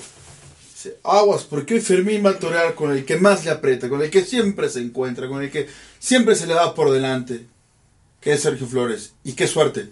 Fermín había sustituido a Sergio Flores la de Shahai. Y por algo ese 83 no jugó. Por algo No, fue. no, no, no, te voy a decir algo. Yo No, que- escucha, yo no yo le voy a buscar, yo escucha, corrida sí, déjame rematar. Yo creo que esa corrida. Por algo se fue a, a, a Moroleón, nadie lo regaló, nadie lo toreó. Regresó a la Plaza México y le tocó Sergio Flores. Estaba ya en el destino. Estaba, Claro. como decían los Tero Calaveras, sellado por el destino.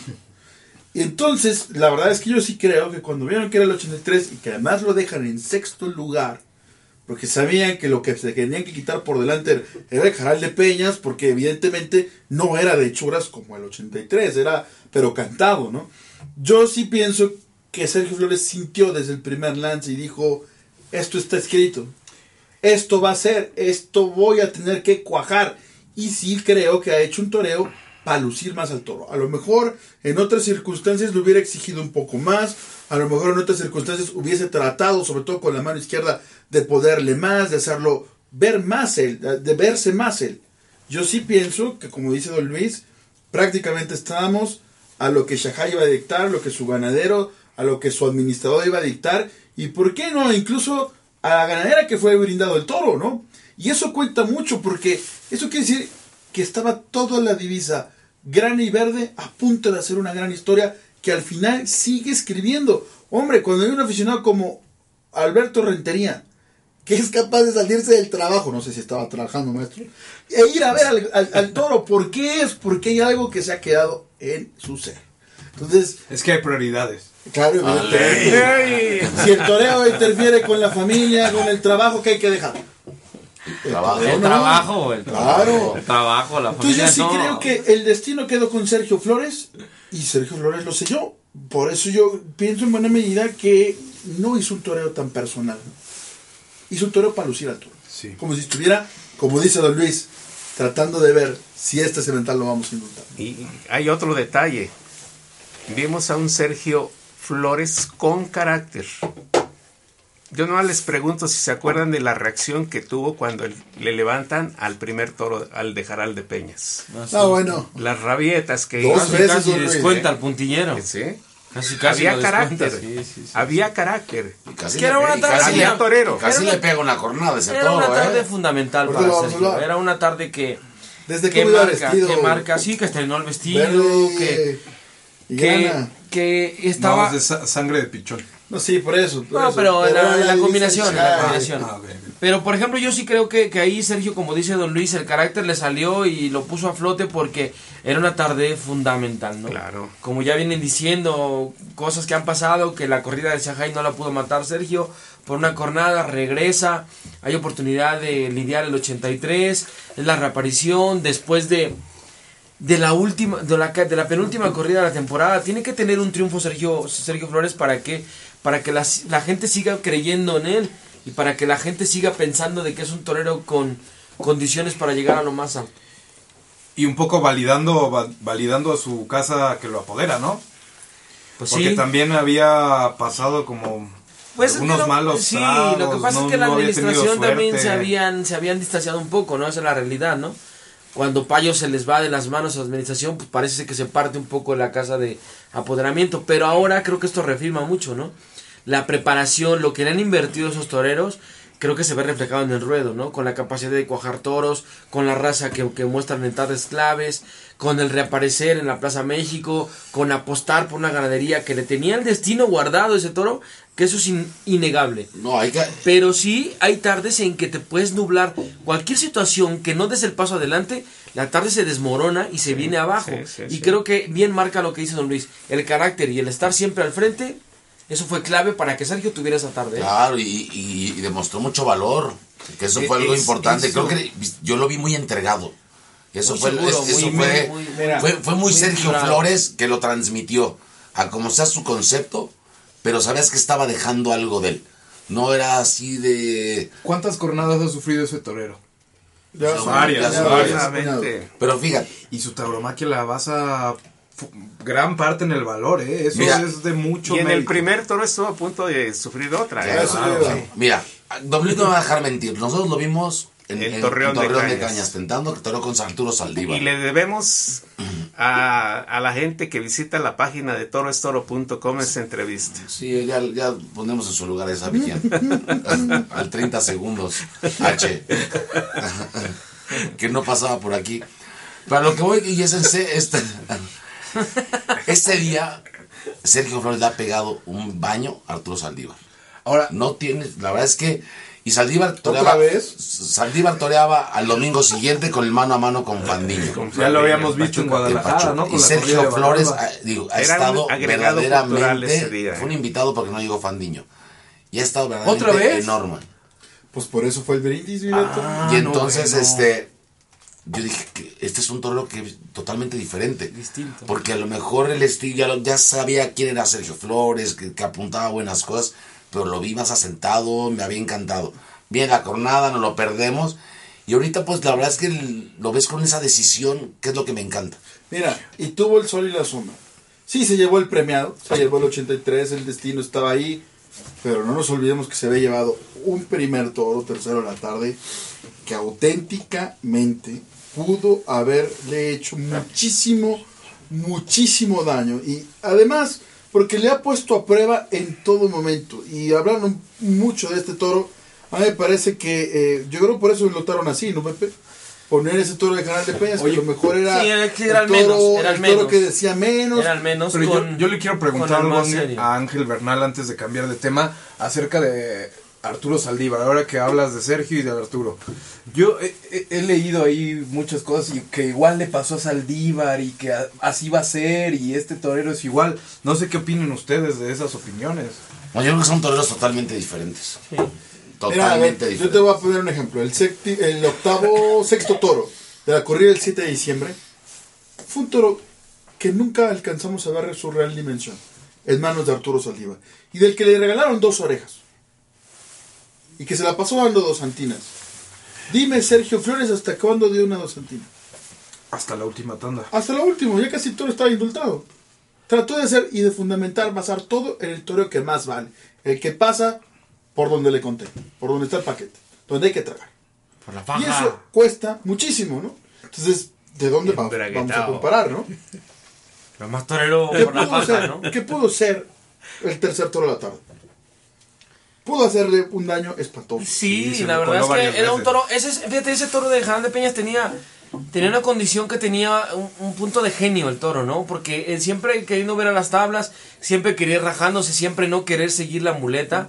Y cuando, cuando Sergio le, le- le impuso el ritmo y cuando se quedó muy puesto y cuando le exigió, el toro se le coló dos o tres veces y una de ellas lo arropó y le dio un golpe fuerte en, en- en el muslo izquierdo, ¿no? Alcanza a tocar el muslo. Sí, o sea, se claro, salvó le, de la cornada. da un Sí, fuerte sí, golpe, claro. ¿no? ¿Tienes Entonces yo creo que? Sí. yo creo que ahí sí eh, era la contraparte, ¿no? Pero vimos a un Sergio Flores eh, bien plantado sobre la arena, firme, seguro, convencido de que con el valor y con el mando en su muleta podría llegar a cosechar algo muy importante.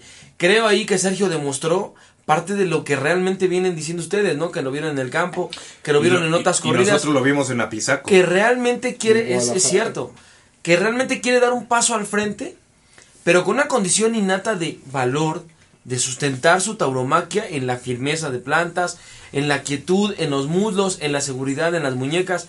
Yo creo que Sergio Flores está dando un paso de gigante y creo que si sigue por ese, por, por ese camino, muy pronto va a codearse con los de arriba del escalafón de su generación y es más, de los más antiguos, porque él es el más joven de los matadores de toros que tenemos listos a brincar a la primera línea. ¿Por qué? Porque es eso, está Y lo que convencido. es- y lo que ha hecho en España. Porque está conven- exactamente, porque está convencido, porque se la juega y se va a encerrar a Valdemorillo, porque están conscientes de que tienen que triunfar o triunfar a como de Y lugar. a este sí le han robado trofeos, ¿eh? Y a quien, a quien le rueda más la cabeza, a quien realmente dice, con esto voy a llegar arriba del escalafón, con la firmeza, con la, con la actitud, con la seriedad en su planteamiento, ¿no? Como Adame anda, ¿no? Bueno, pues es que Adame ya lo entendió, ya lo entendió porque Adame tuvo dos o tres años que iba a ¿quieres que te diga España, iba a España, pero también lo tenían Pero Adame se ha hecho también de y ¿eh? lo Pero hay una, cosa, ahí, ¿eh? hay una cosa, Ángel, con todo respeto para Joselito Dame, Sergio Flores tiene un fundamento técnico y una base técnica a lo mejor más Mayor. grande, ¿eh? Conste que Joselito obviamente la tiene, pero hay algo en Sergio Flores, te insisto, su torero no tiene concesión alguna. Alguna, no le queda, no Quizá va, le no va falte con más él. rodaje. Mira, un día nos tocó un sábado de gloria más. nocturna en, en Tlaxcala, con Fermín Rivera también. Es cierto, es cierto. Y Sergio Flores ese día no pegó un solo rodillazo, estando con sus paisanos. Serio, serio. Un estuvo solo serio. rodillazo. Conste que la Ranchero Aguilar es una plaza un poco más seria de lo que se piensa. Ahora, sí creo que la faena del tercer toro ha demostrado, además ha tenido, su lote ha tenido mucha emoción, muchísima emoción. Ha sido un manso complicado, peligroso, un manso que, el tercer muletazo estaba por él. Ha demostrado que está para mucho más de lo que pensamos, de lo que meramente sospechamos, y te lo digo después de haberlo visto en Guadalajara. Esa corrida de Barralba es inenarrable, es histórica. Lástima que fue en Guadalajara. Aquí en la México ahora, otra vez, lo que volvemos al punto que decía Luis al principio, nos hemos convertido un poquito más en ver más al torero. Ayer que vimos más los toros, generalizamos el tercero, que era contrario a lo que hubiera podido, podíamos- podido esperar. En el sexto lo puso a prueba y la superó. Y esa es incontestable. Podría agregar que hay una línea de toreo en Sergio. Y en Joselito Adame hay una variedad. Más rodaje, más conocimiento y por ende más sitio, más entendimiento. Y por eso está donde está. Claro. ¿eh? Y esto es para después. La corrida fue igualada. Por hoy se cumplió el ritual. No hubo percance fatal ni hay que lamentar nada. Pero además los espada, con sus personales sellos, dejaron buenos destellos en faena destacada. Gentes de alma encastada. Ole ellos, va por ellos.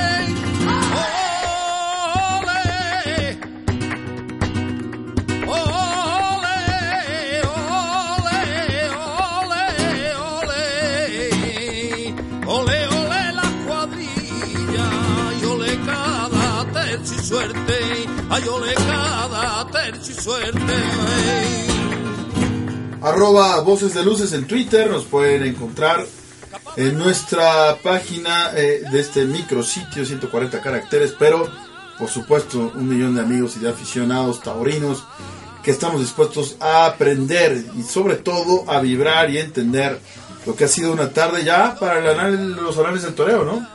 8 de febrero del año 2015.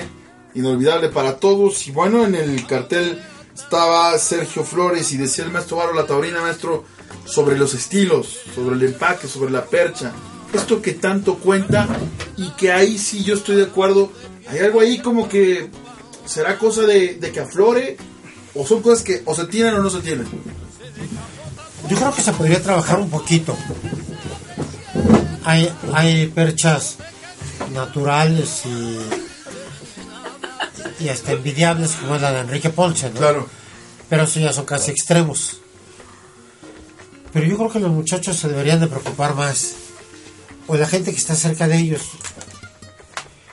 A mí, a mí se me hace que en esto juegan muchísimo. Y, y no terminan, no terminan nada. Algo les falta, ese, ese algo. La presencia es muy importante. Por eso es que a lo mejor Joselito, Joselito Herrera, cuando- no, Joselito Herrera, ¿te acuerdas de aquel Sí, como no, de. Michoacán. un, un pequeñito, lo veías y decías, cuando crezca, y nunca crecieron. Los toreros pequeños, salvo el monstruo de San Bernardo, ¿no? Pero de, de- de ahí en fuera. Y luego hay los que tampoco te dicen nada, si los ves afuera del- de la plaza, no dices, este es un torero. Si no lo dicen allá, les va a costar mucho trabajo expresarlo frente al toro. Y yo creo que los apoderados ahí tienen que trabajar un poquito, un poquito más en eso. Todo cuenta. Por ahí, todo puede- por ahí también puede entrar el naces o te haces, ¿no? ¿Cuántas veces te podrías decía- Tú a lo mejor puedes ser muy esforzado, pero a lo mejor no tienes esa estrella, esa chispa, ese algo para poder llegar a ser. No, pero es que... Eso ya no es de apoderados ni de nada. te tienen que pulir- alguien te tiene que decir así es la cosa, ¿no? Te tienen que pulir. Yo no sé si te puedas pulir en ciertas cosas ya. Esa es la duda. Esa es la gran duda. Siempre se ha dicho que el apoderado es el torero fuera del ruedo y que influye también porque es un binomio. Sí. Y yo creo que es ahí el- lo que está citando el bardo, sí, la carencia en, el sello de la personalidad. Sí, sí, eso es acuerdo. Porque en el sello del torero yo creo que la- la- los triunfos que ha tenido Joselito Adame hablan por sí solos. En España y en México, ¿eh? Pero yo creo que hubieran lucido más con más percha. Podría ser. Inclusive el no, eh, a ver, el no estar en el elenco de la temporada hace que la gente siga hablando de él, ¿eh? solicitando la presencia de Joselito Adame Bueno, ya lo irán a ir a ver a Texcoco. para eh, ese, ese cartel que nos anunció Ángel Bernal. Sí. Digo Texcoco porque es lo más cerca que se le puede ver del DF, ¿no? Ahora bien, lo sucedido el 5 de febrero, que tuvo tantos detalles, empezando por la hora de, de inicio del festejo. Pues sí, fue un aniversario más, ¿no? Que quizá marcado también por porque es una condición ya muy difícil el, el tráfico de la Ciudad de México en- por las noches es complicado, ¿no? Yo creo que lo hubiera puesto, no sé, ocho y media la corrida, que al- realmente empezó a las ocho y media. Empezando por ahí, creo que darle oportunidad a la gente de que vaya más desahogada de tiempo, con, con más con más holgura para, la- para entrar a la Plaza de Toros, pues marcó un poco, ¿no? Tuvieron que retrasar la corrida, pero también las condiciones de, del mismo ambiente, ¿no? El cartel no era tan rematado y todo, pero creo que la gente respondió bien, respondió con entrada, con la con el gusto de ir un 5 de febrero, ¿no? A la Plaza de Toros México, ¿no? Yo creo que marcado también el cartel por Sebastián Castela, que era el regreso después de el triunfo obtenido en la segunda corrida de la temporada, con el Payo y con Saldívar, que con la confusión que se hizo de las reses que se iban a lidiar, con lo que eh, teníamos que esperar, de lo que, de lo que se iba a salir por la puerta de Toriles, pues bueno, fue una condición también que marcó un poco, ¿no? Creo que se lidiaron tres toros de, de Barralba, del encaste Atanasio, y uno más del encaste Saltillo, y dos de la, de la joya, ¿no? Que toros con menor trapío, pero con unas pintas espectaculares. Y uno de Fernando de la Mora. El de regalo de Fernando de la Mora tiene razón de Sebastián Castela. Donde realmente pasaron también cosas importantes, ¿eh? Empezando por el primer espada. Yo creo que fue el que llevó la voz cantante de la de lo que era la atención del público en la corrida. Después ya con los regalos, después vino, pero la actuación del primer toro con el primer toro de Sebastián Castela, la verdad es que a mí me deslumbró, ¿no? Ver que un toro de la vía Atanasio, manso, peligroso, con genio, con una condición de mansedumbre Que ya había a un alarmante, banderillero, alarmante, ¿eh? exactamente, donde, donde tiene el percance el banderillero de, de, Se- de Sebastián Jorge, Castela. La verdad es que se comportó del toro ya todavía peor, ¿no? Y ver a Sebastián Castela cómo inicia con la faena a pies juntos y lo convence y lo desengaña y le aguanta una mirada y le aguanta un parón y después es capaz de conducir sus embestidas ese toro. La verdad es que ahí marcan lo que es una figura del toreo, ¿no? Lo que el que está dispuesto a, a realmente a, a jugarse la piel, a convencer al público de que el toro no va a poder nunca más que los toreros grandes, que las figuras del toreo. Yo creo que Sebastián Castela dio una dimensión importantísima en ese primer toro, que lamentablemente no lo mata, que lamentablemente lo pincha, pero creo que una actuación de una solidez, de una madurez, de un gusto por estar en la cara del toro y además resolver los problemas de un toro con peligro y con condiciones de mansedumbre y además con ese genio que te estaba dispuesto a que el torero se descuidara y pudiera echarle mano, ¿no? Creo que habla de una dimensión de Sebastián Castela enorme. Ya con el regalo después, con el toro Fernando de la Mora, que yo creo que no fue tan bueno como lo cantaron, Sebastián otra vez se encuentra, No, yo creo que se, se encuentra vuelve, de a una ser, forma, vuelve a ser Castela quien hace eso, ¿no? de una forma, no sé, magistral, ¿no? Cómo le tapa las salidas, cómo lo conduce a ir más allá, cómo lo convence de embestir y otra vez vuelve a pinchar, ¿no? Creo que ahí Sebastián Castela tiene un problema con la espada, quizá perdió el sitio, pero con lo que no perdió el sitio es con el capote y con la muleta y en el sitio, en el sitio que se pone, ¿no? Para mí Sebastián Castela tuvo una gran actuación, una actuación de las que realmente te das cuenta de que Sebastián Castela debe, debe estar en el elenco de la Plaza México año con año, ¿no? Sí, porque- porque este año vino sin anunciar, exactamente. viene en sus- entró en sustitución. Sebastián Castela debe estar en la parte fundamental de la temporada, ¿no? Y había un antecedente con Castela en un 5 de febrero, la negativa de salir a enfrentar un toro. Sí, en el mano a mano El- con Rafael Ortega. Cuando se Con tapiza Ortega, sí, el con ruedo toros de, los encinos. Con el mismo vestido, mal Bayoro. Sí, el mismo Fíjate, vestido. para Y, espantar los y no pesó, ¿no? ¿eh?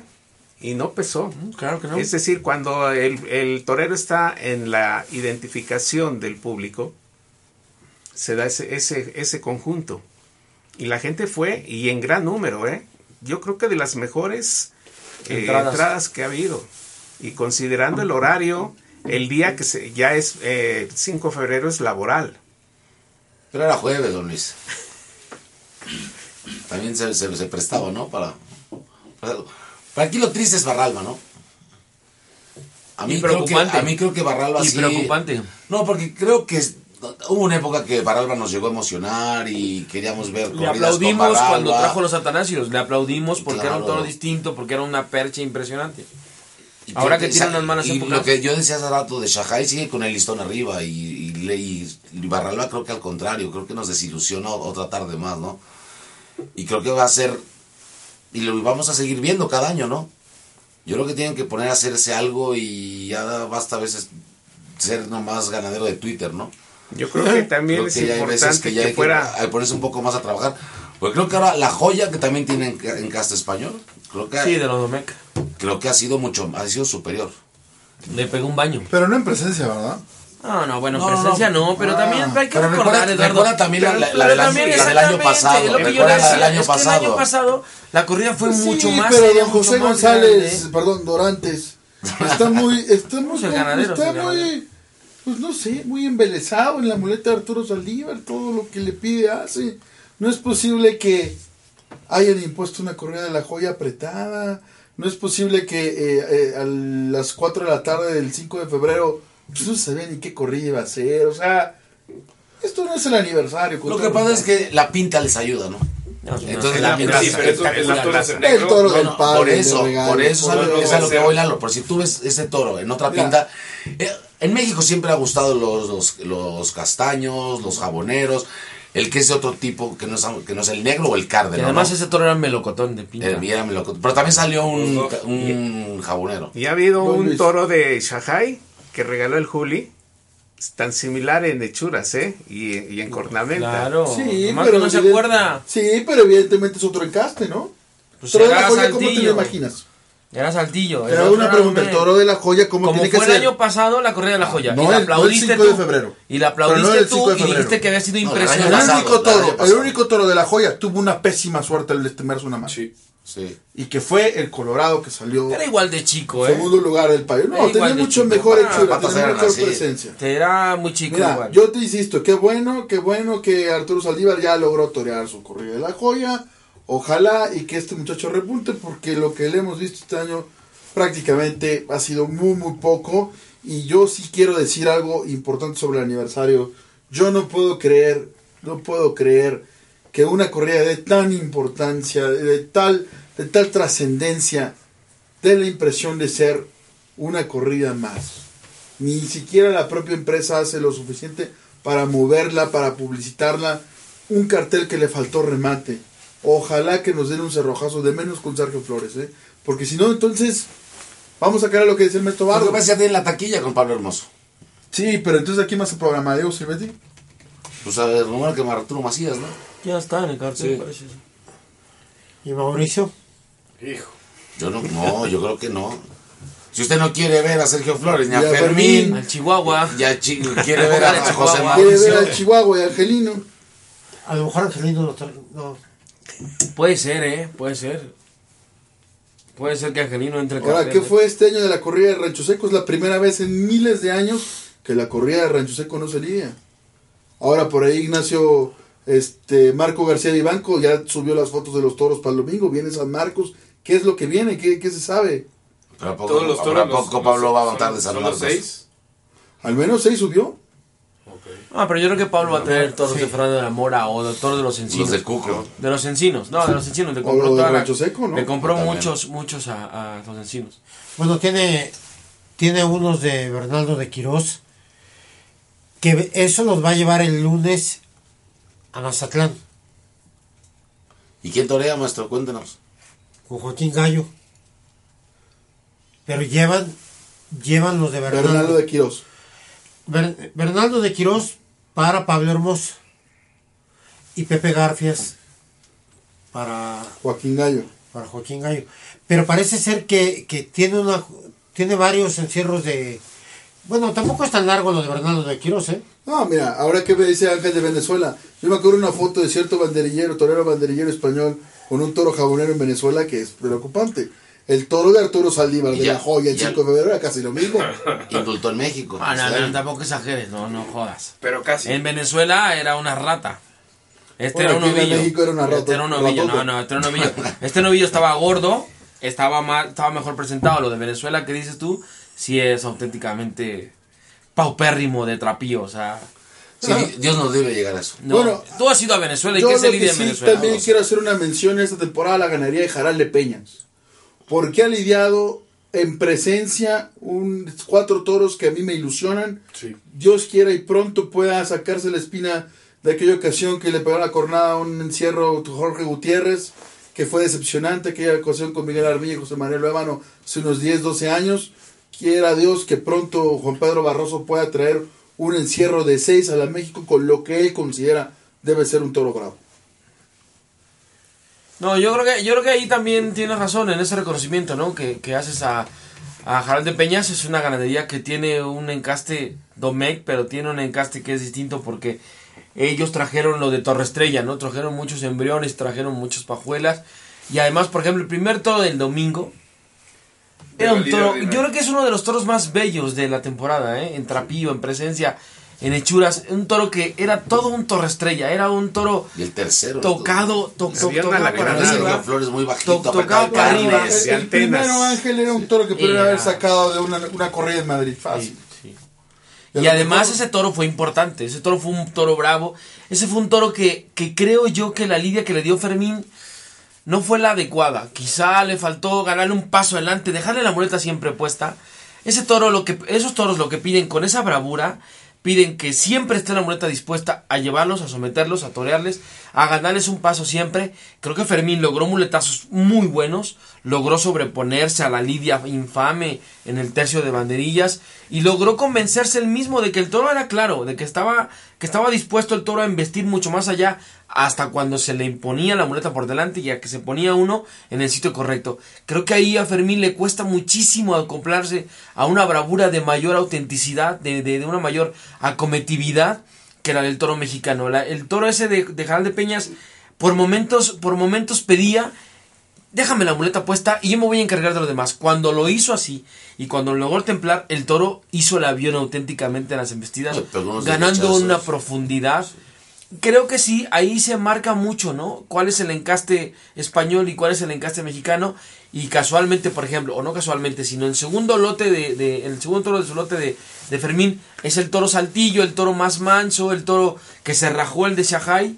Quiero recordar que ahí estuvo más a gusto, ahí le dejó la muleta un poquito más retrasada, estuvo más a gusto, pero sí creo que en ese primer toro de, de Jaral de Peñas yo hubiera echado en falta a un Fermín con otro tipo de planteamiento técnico, porque igual, igual hubiera desarrollado una faena que probablemente hubiera sido grandiosa.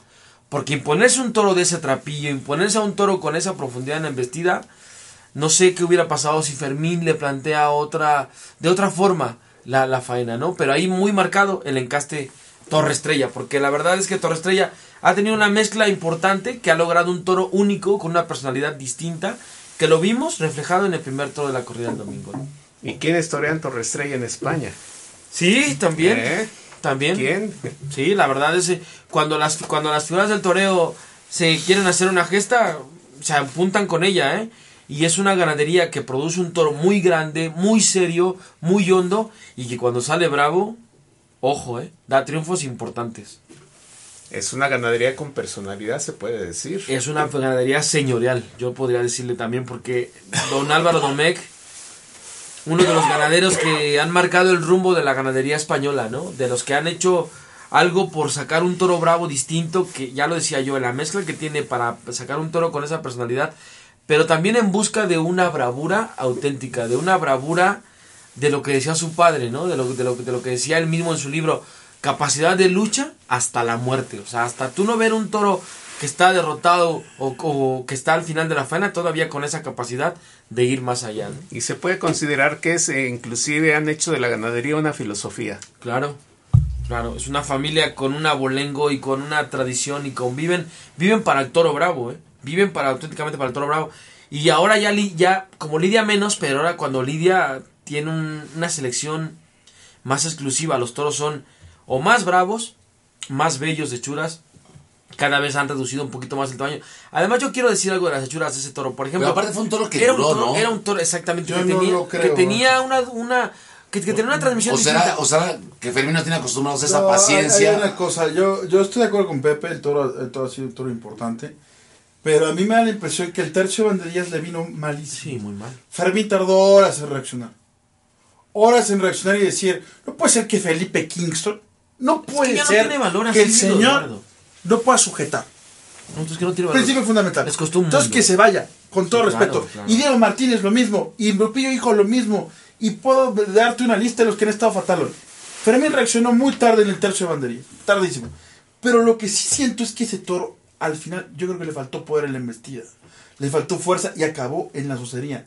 Y Rivera. No, no me digas eso, Claro que Eduardo, sí. no, no me digas eso. No, no, no, yo sé no. que usted no ve el pasaporte No, de no, nadie. No, no, no, no, no. Y que admira a no, César porque ese Rincón. toro, porque ese toro es Y que mexicano. admira a Torres Nada más que ahí debemos de aceptar, Eduardo, que ver, Fermín dame, no fue capaz. terminar. Pero no me digas tú, o no Déjame pongas, o no pongas en Bueno, entredicho ¿ya acabé o no? la bravura del toro Bueno, ¿me puede por el terminar? mal ¿Me- me planteamiento de Fermín Rivera. o no? No me digas que el toro acabó ¿Sí o con no? socería Conteste, cuando el toro tenía una profundidad Ah. en su que cuando lo único que tenía. No, pero es que tú estás descalificando al toro ¿Quién le por no, por no decir las cosas como son. Fíjate lo que Fermín no estuvo a la de altura de, ese toro. Y Fermín no fue capaz de cuajarlo. Yo no sé si Fermín se convence y le deja la muleta sie- siempre puesta y le lleva La y le conduce. puesta, no me digas, por Dios, no me Ese digas, no me digas. Entonces no me puedes decir que el toro Mira, terminó con quieres socería. poner mal al torero para poner bien al toro. Por supuesto que no, por El- supuesto que el no. problema no pero fue yo lo dije bien puesta. claro, yo lo dije bien claro. Claro que sí, Eduardo. Eh, es no. colocación, es convencimiento, es, es valor. Ahorita que acabe es José en media hora reanudamos. No, lo único que yo te digo es que no puedes des- de- de- descalificar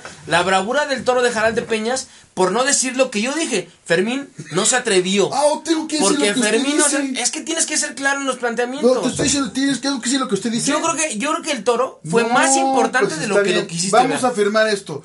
Tiene No, razón, no, no Pepe. vamos a afirmar. Tiene razón, Vamos Pepe. a yo decir las cosas lo como son. Yo retiro lo dicho. Ese toro, ese toro fue muy importante, no, tiene muy razón, bravo. don José. No, aunque argumento. digas que no. Lo único que que no? tenemos que decir es que cuando los Si toros son bravos, razón. son bravos de verdad. Si y no me puedes decir que un toro fue soso cuando no se le cuajó. Usted tiene Cuando razón. no, cuando, cuando no se colocó uno perfectamente, cuando no se le convenció. El- es más, el torero, porque vaya, llegó un momento en que dijo, ¿qué es lo que tengo que hacer? Cuando se convenció y le dejó la muleta puesta y cuando le ligó tres muletazos continuos, el toro respondió perfectamente. Y no me A digas ¿ya tú, acabó? y no me digas tú que el toro acabó en su sería. No, nada más estoy No. defendiendo lo Ah, que a lo mejor tú no viste. Termine ahorita. No, y da, tu punto de vista. Lo único, lo único que yo que no puedo aceptar es que digas que un toro fue soso cuando fue un toro que tenía una clase y una profundidad en su embestida más, más de lo que quizá Fermín nos enseñó. ¿Ya acabó? Es lo que yo decía. ¿Ya acabó o no? No, lo que pasa es que Ah, sí, bueno. me encasta, me encasta de que digas Ahora- tú que el toro no fue bueno. viernes. No, No, ya. bueno. Pero oye, como dice todo que al final el toro soció, no me digas tú. ¿El toro soció? Ángel, ¿el toro soció? Es que ahí. Es que creo que también. No, espérame, pregúntale si ya acabó. Pero yo también creo que Fermín, si hay un momento que ya. Fermín se topó con un toro que no está acostumbrado. Pero también el toro- Con un toro pero bravo toro- que le pedía, salme al frente. Está, este, está seguro conmigo. Invítame a Con el cuarto estuvo más firme. A ver. ¿Por qué? Tiempo, Y- tiempo. A ver, rentería. ¿Y por qué estuvo más firme con Ah, toro, ya porque acabó. el toro de Shahai fue acabó. más manzón, Ya acabó, ¿sí o fue no? más chochón en su embestida, le permitió perfectamente Pepito, colocar. ¿ya acabó o no? Ya, adelante, da tu punto de vista para que no A te ver, sientas. entonces hago un compromiso aquí, 30 segundos estar callado, ¿va? Ya, ya, ya. ¿O no? Nada más defendí la bravura del toro. hombre. Ya, venga, Está da tu usted punto de como el toro de Jaral, ¿verdad? El tercero. Más ¿Ya acabó no? más bravo con ¿Ya acabó no? Adelante, da tu punto Sí, de no, vista. dígame, Pero si dices que el toro no fue Ah, bueno, entonces no acabó. Entonces no acabó. Ya, venga, hombre, venga. Maestro Bardo, No me gusta que se den así. ponga orden. Sí, No, sí, no, sí. me Le da gusta. sabor, le da A sabor. me gusta. Que sigan los dos. Le da sabor. No, ya mande pausa. Ya. Bueno, vamos a regresar para darle la réplica al licenciado No, no, Maya.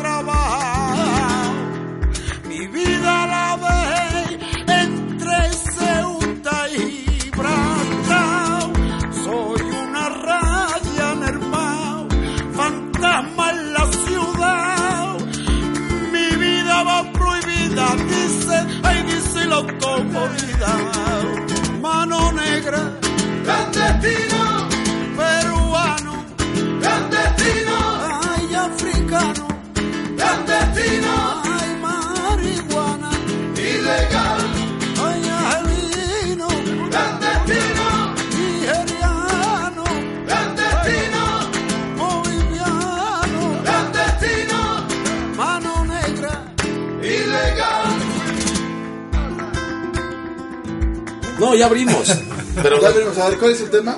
este que le toca a usted la réplica hacia Pepito. ¿A qué? Hacia si el toro de Jaral fue soso o no. Bueno, mira, pónganle unos audífonos eh, al señor para que no, no se vaya a contaminar. Los está usando el señor Rentería. Ah, bueno, no, yo lo que creo es que el toro ha sido bravo, claro que ha sido bravo. Hay que ver el, el inicio con el capote, el kit, lo que ha hecho. Bandería se empeoró, se empeoró un poco.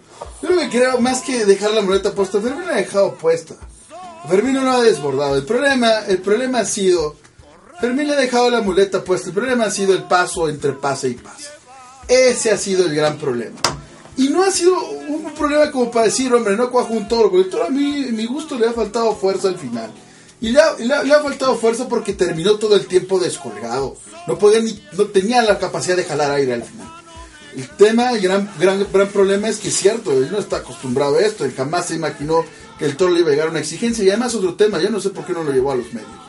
Ese también me parece que ha sido un, un pecado. Y lo que sí es que he estado atinado con este toro con la espada. Y a lo mejor se le escapó la oreja del que ha sido el cuarto de la tarde por no haber atinado el primer Ah, día. no, ¿no? dejó, Y dejó ir la salida, ¿no? dejó ir la salida de nombres. Lo que sí es que eh, me parece que con el cuarto estado muy bien. Y no era tan fácil estar bien con ese toro. ¿eh? Un toro que cualquiera lo hubiera, como dicen, un torero sin trascendencia lo hubiese dejado verdaderamente fuera. Del segundo sí pienso que no obstante ha sido un toro bravo de inicio, al final aflojó. Y el segundo, el, el- toro, el segundo término, el toro aflojado porque le ha faltado fuerza al final y acabó ahogado auténticamente. Ojalá y que yo quisiera ver a los dos toreros, ¿eh? A mí me gustaría ver a Fermín Rivera y a Sergio Flores para el cerrojazo. Obviamente no creo que la razón taurina impere esta. Bueno, una pregunta para Pepito. Ya para rematar. El, ese es el del pasaporte rojo. Talavante. Dice. Yo creo que Talavante tuvo una tarde de luces y sombras, ¿eh? Un torero que en el primer toro, la verdad es que estuvo enorme. Enorme por la condición del toro. Un toro más oso, un toro más tarde, un toro Pero que no- pedía, pero no- que pedía Pero colocación perfecta. Pero no, no se supo ver, ¿no crees? Yo creo que estuvo tan frío, tan técnico, tan correcto, Es que, no, yo- que no es transmitió. es que no transmitió nada. Pero Lo- te digo o sea, algo. uno, puede, uno lo puede ver, lo analizas y dice, bueno, ve las palabras enorme. Sí, yo, yo- sí, yo también O sea, creo. de risa. O sea, creo que ha estado ahí, donde- hizo lo que tenía que hacer. Pero no creo que. Lo que, lo que no. eh, Que diga, licenciado Maya, lo- ¿cómo estuvo? lo- no, yo no digo que no. Estuvo bien. Estuvo bien.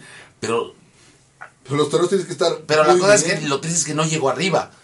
No, lo que pasa O sea, es que estando yo, tan- ponía, estando yo tan ponía bien, la estando tan bien. la ponía con la condición del toro. Sí, yo, claro. yo hubiera querido ver, por ejemplo, ese toro en otras manos, en otro de los mismos alternantes, a ver qué hubiera pasado con ese toro. Creo que Talavante lo entendió perfectamente, pero estuvo tan correcto, tan técnico, tan frío, que no llegó a la gente. Hizo cosas No extraordinarias. fue más ¿eh? difícil que el Hizo cosas extraordinarias. Pero hizo, hizo igual, cosas, ¿no? Es un trono muy técnico. Hizo cosas, sí, pero por ejemplo, para, para, Sergio para- Flores no lo hubiera, después de condición- estuvo en el tercero, ¿cómo hubiera estado con el segundo, por favor? Bueno, si tú piensas eso, igual lo hubiera visto así. Lo único que yo digo es que en el primer toro creo que Talavante estuvo muy bien, pero le, le faltó la transmisión al público, le faltó, no sé, llegar al público, pero técnicamente estuvo impecable. Estuvo en el torero nada más, no en Talavante. Y ya en el otro Sí, sí, fue porque- una... ¿Le viste desdoblar? ¿Le viste la elasticidad? ¿La flexibilidad del Ta- parece que no estuvo No, en ese toro, sí. precisamente faltó ese, ese Claro. Talavante. Una ausencia. Se ¿no? vio nada más al torero, al torero que tenía que entender al toro, ¿sí?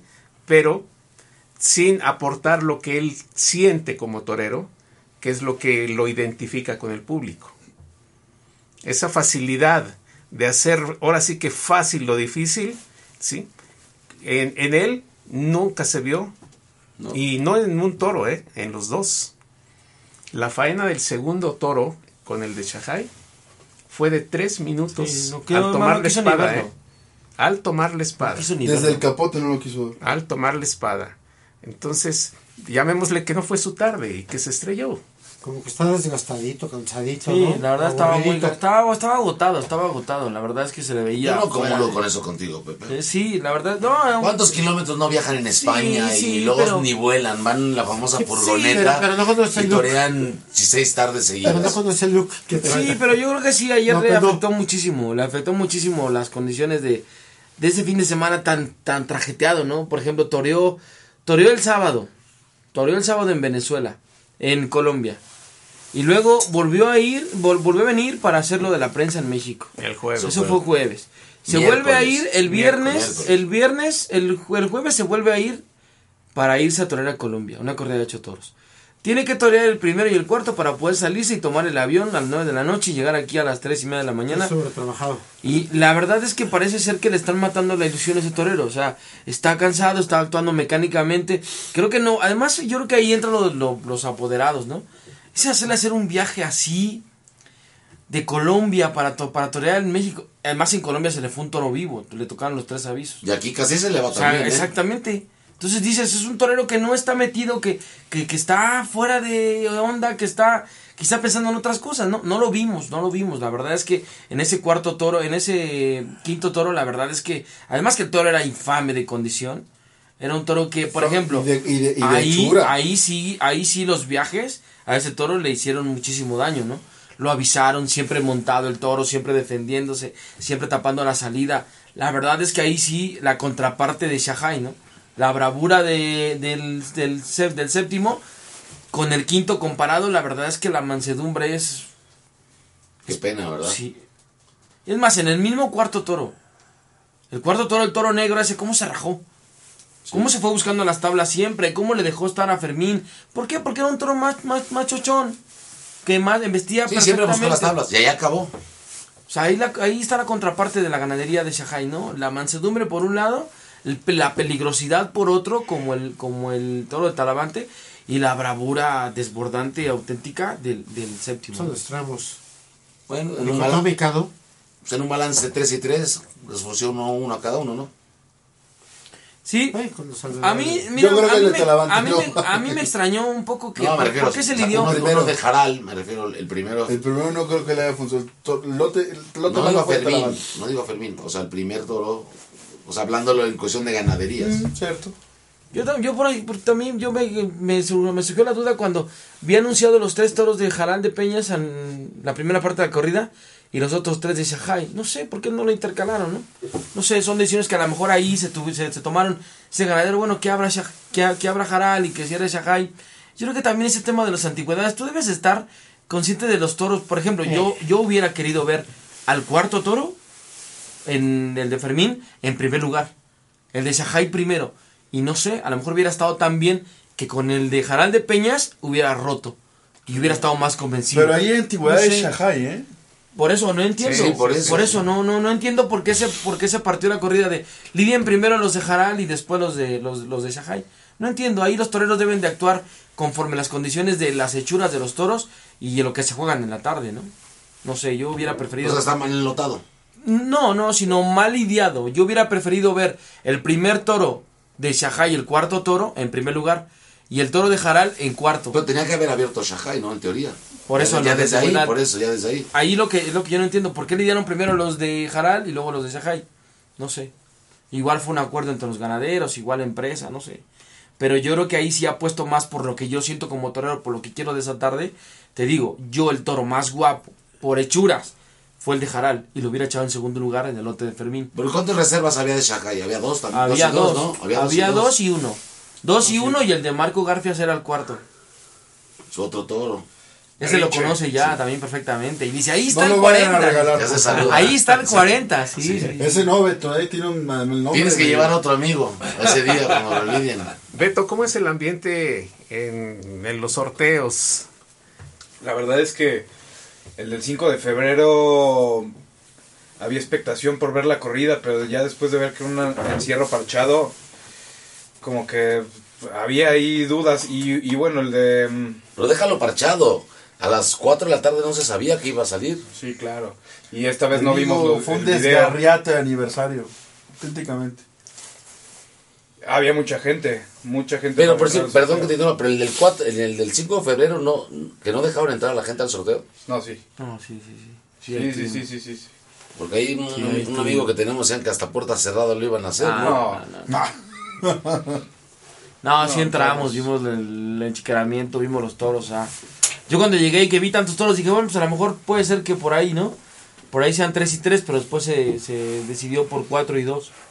Pero cuenta el ambiente cómo es en los sorteos. No, pues es... eh, ¿Estabas en eso? ¿Ya, ya lo diste la conclusión?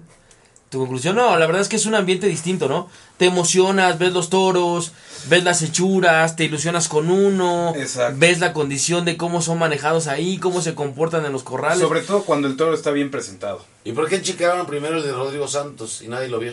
Ese sí, ese sí no lo vimos pa- para esta corrida del 8. No, no, no lo vimos. El sorteo Y era un toro, ¿no? ¿eh? Era un toro de Vista Era Hermosa, un toro y, fue- y tuvo un hondo, inicio bravo. que tenía mucha cara, ¿eh? Mucha cara. Un toro que Pero bueno, yo creo que ha sido Rodrigo Santos no lo más afortunada su presentación. Oh, y es una pena porque yo creo que antes sí provocaba otro tipo de reacción en el público, ¿no? Ahora la verdad es que se vio rápido, Fuera de sitio. se vio fuera de sitio, sí. La verdad es que el toro lo sorprendió en muchos sitios. Él, él ya no está con la misma ilusión que cuando venía. Y físicamente ya también los años Bueno, se han 25 ido, años de alternativa. se han entonces- ido manifestando ya poco a poco, de ¿no? De doble, hecho, sí. su, su suerte, que a mí es una suerte que me gusta, la Santina no, no ha podido pegarla, solo por ahí en algún rejón de castigo. Y lo que me llamó la atención fue la longitud, incluso de rejones y de, de banderillas, que no, no sé, la autoridad está muy complaciente en el callejón y no... No, está pendiente de otras como muchas cosas, ¿no? De dejarse ver ahí en la televisión, de ir a preguntar a los toros, ¿quieres regalar? Yo aquí le hablo al juez. No, no, no.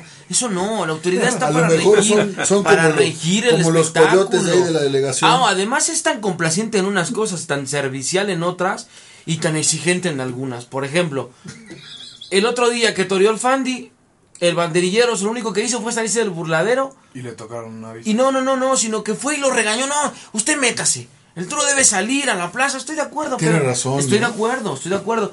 Pero con esa energía debe de poner autoridad ahí. Se le cuelan 40 personas en el callejón. No dice nunca nada. Hay un movimiento Los tan extraño. rojos. Y sobre todo él, ¿no? Que él, esa actitud de protagonismo. Los protagonismos, o el protagonista de la fiesta es el toro y el torero y en el ruedo. Los que estamos atrás, en el tendido, o en la barrera, o en el callejón, debemos de cumplir una función netamente lo que marca el reglamento. A mí la verdad es que la autoridad en el callejón es, bueno, inexistente. Y parece ser, como yo lo dije anteriormente, servicial para todo el mundo.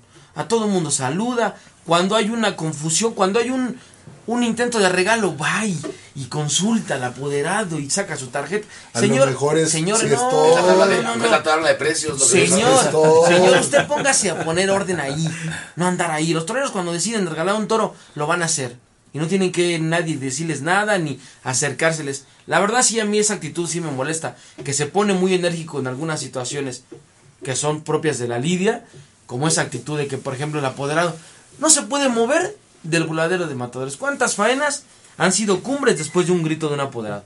De un, de, de, de un mensaje, salte hacia afuera, toca más fuerte, no sé. Son cosas, son cosas que son importantes en la lidia y no dejarse ver ahí en la televisión. Yo muy mal, la autoridad está ausente en el callejón. ¿eh? Ojalá no esté ausente. En donde también importa que hacen los sorteos, el momento de reseñar los toros, y estoy de acuerdo con usted, José. A mí me tocó muchas veces verlo, y es cierto, parece que están para todo, menos para ordenar, menos para poner lo que tiene que tener el espectáculo taurino, disciplina, orden, rigor administrativo y de la autoridad. Y vamos a ver, el próximo domingo viene Jesús Morales, no, ¿verdad? Don Jorge Ramos. Sí, le tocaría a Ramos, pero ya no sabemos, ¿no? Ya según los intereses este, Sí, pues, los Es el cerrojazo de es Sí, temporada. parece ¿eh? ser, parece ser, sí. Pero ya se acaba la temporada. Pues sí. Ojalá que Pablo tenga Justo suerte, cuando ¿eh? empezaba a remontar. Sí, así pasa. Cuando las cosas se ponen buenas, se tienen que Pero, pero se hablaban de 20 corridas, ¿no? La van a cortar antes. Ya no hay afición. La empresa se cansa ya mucho.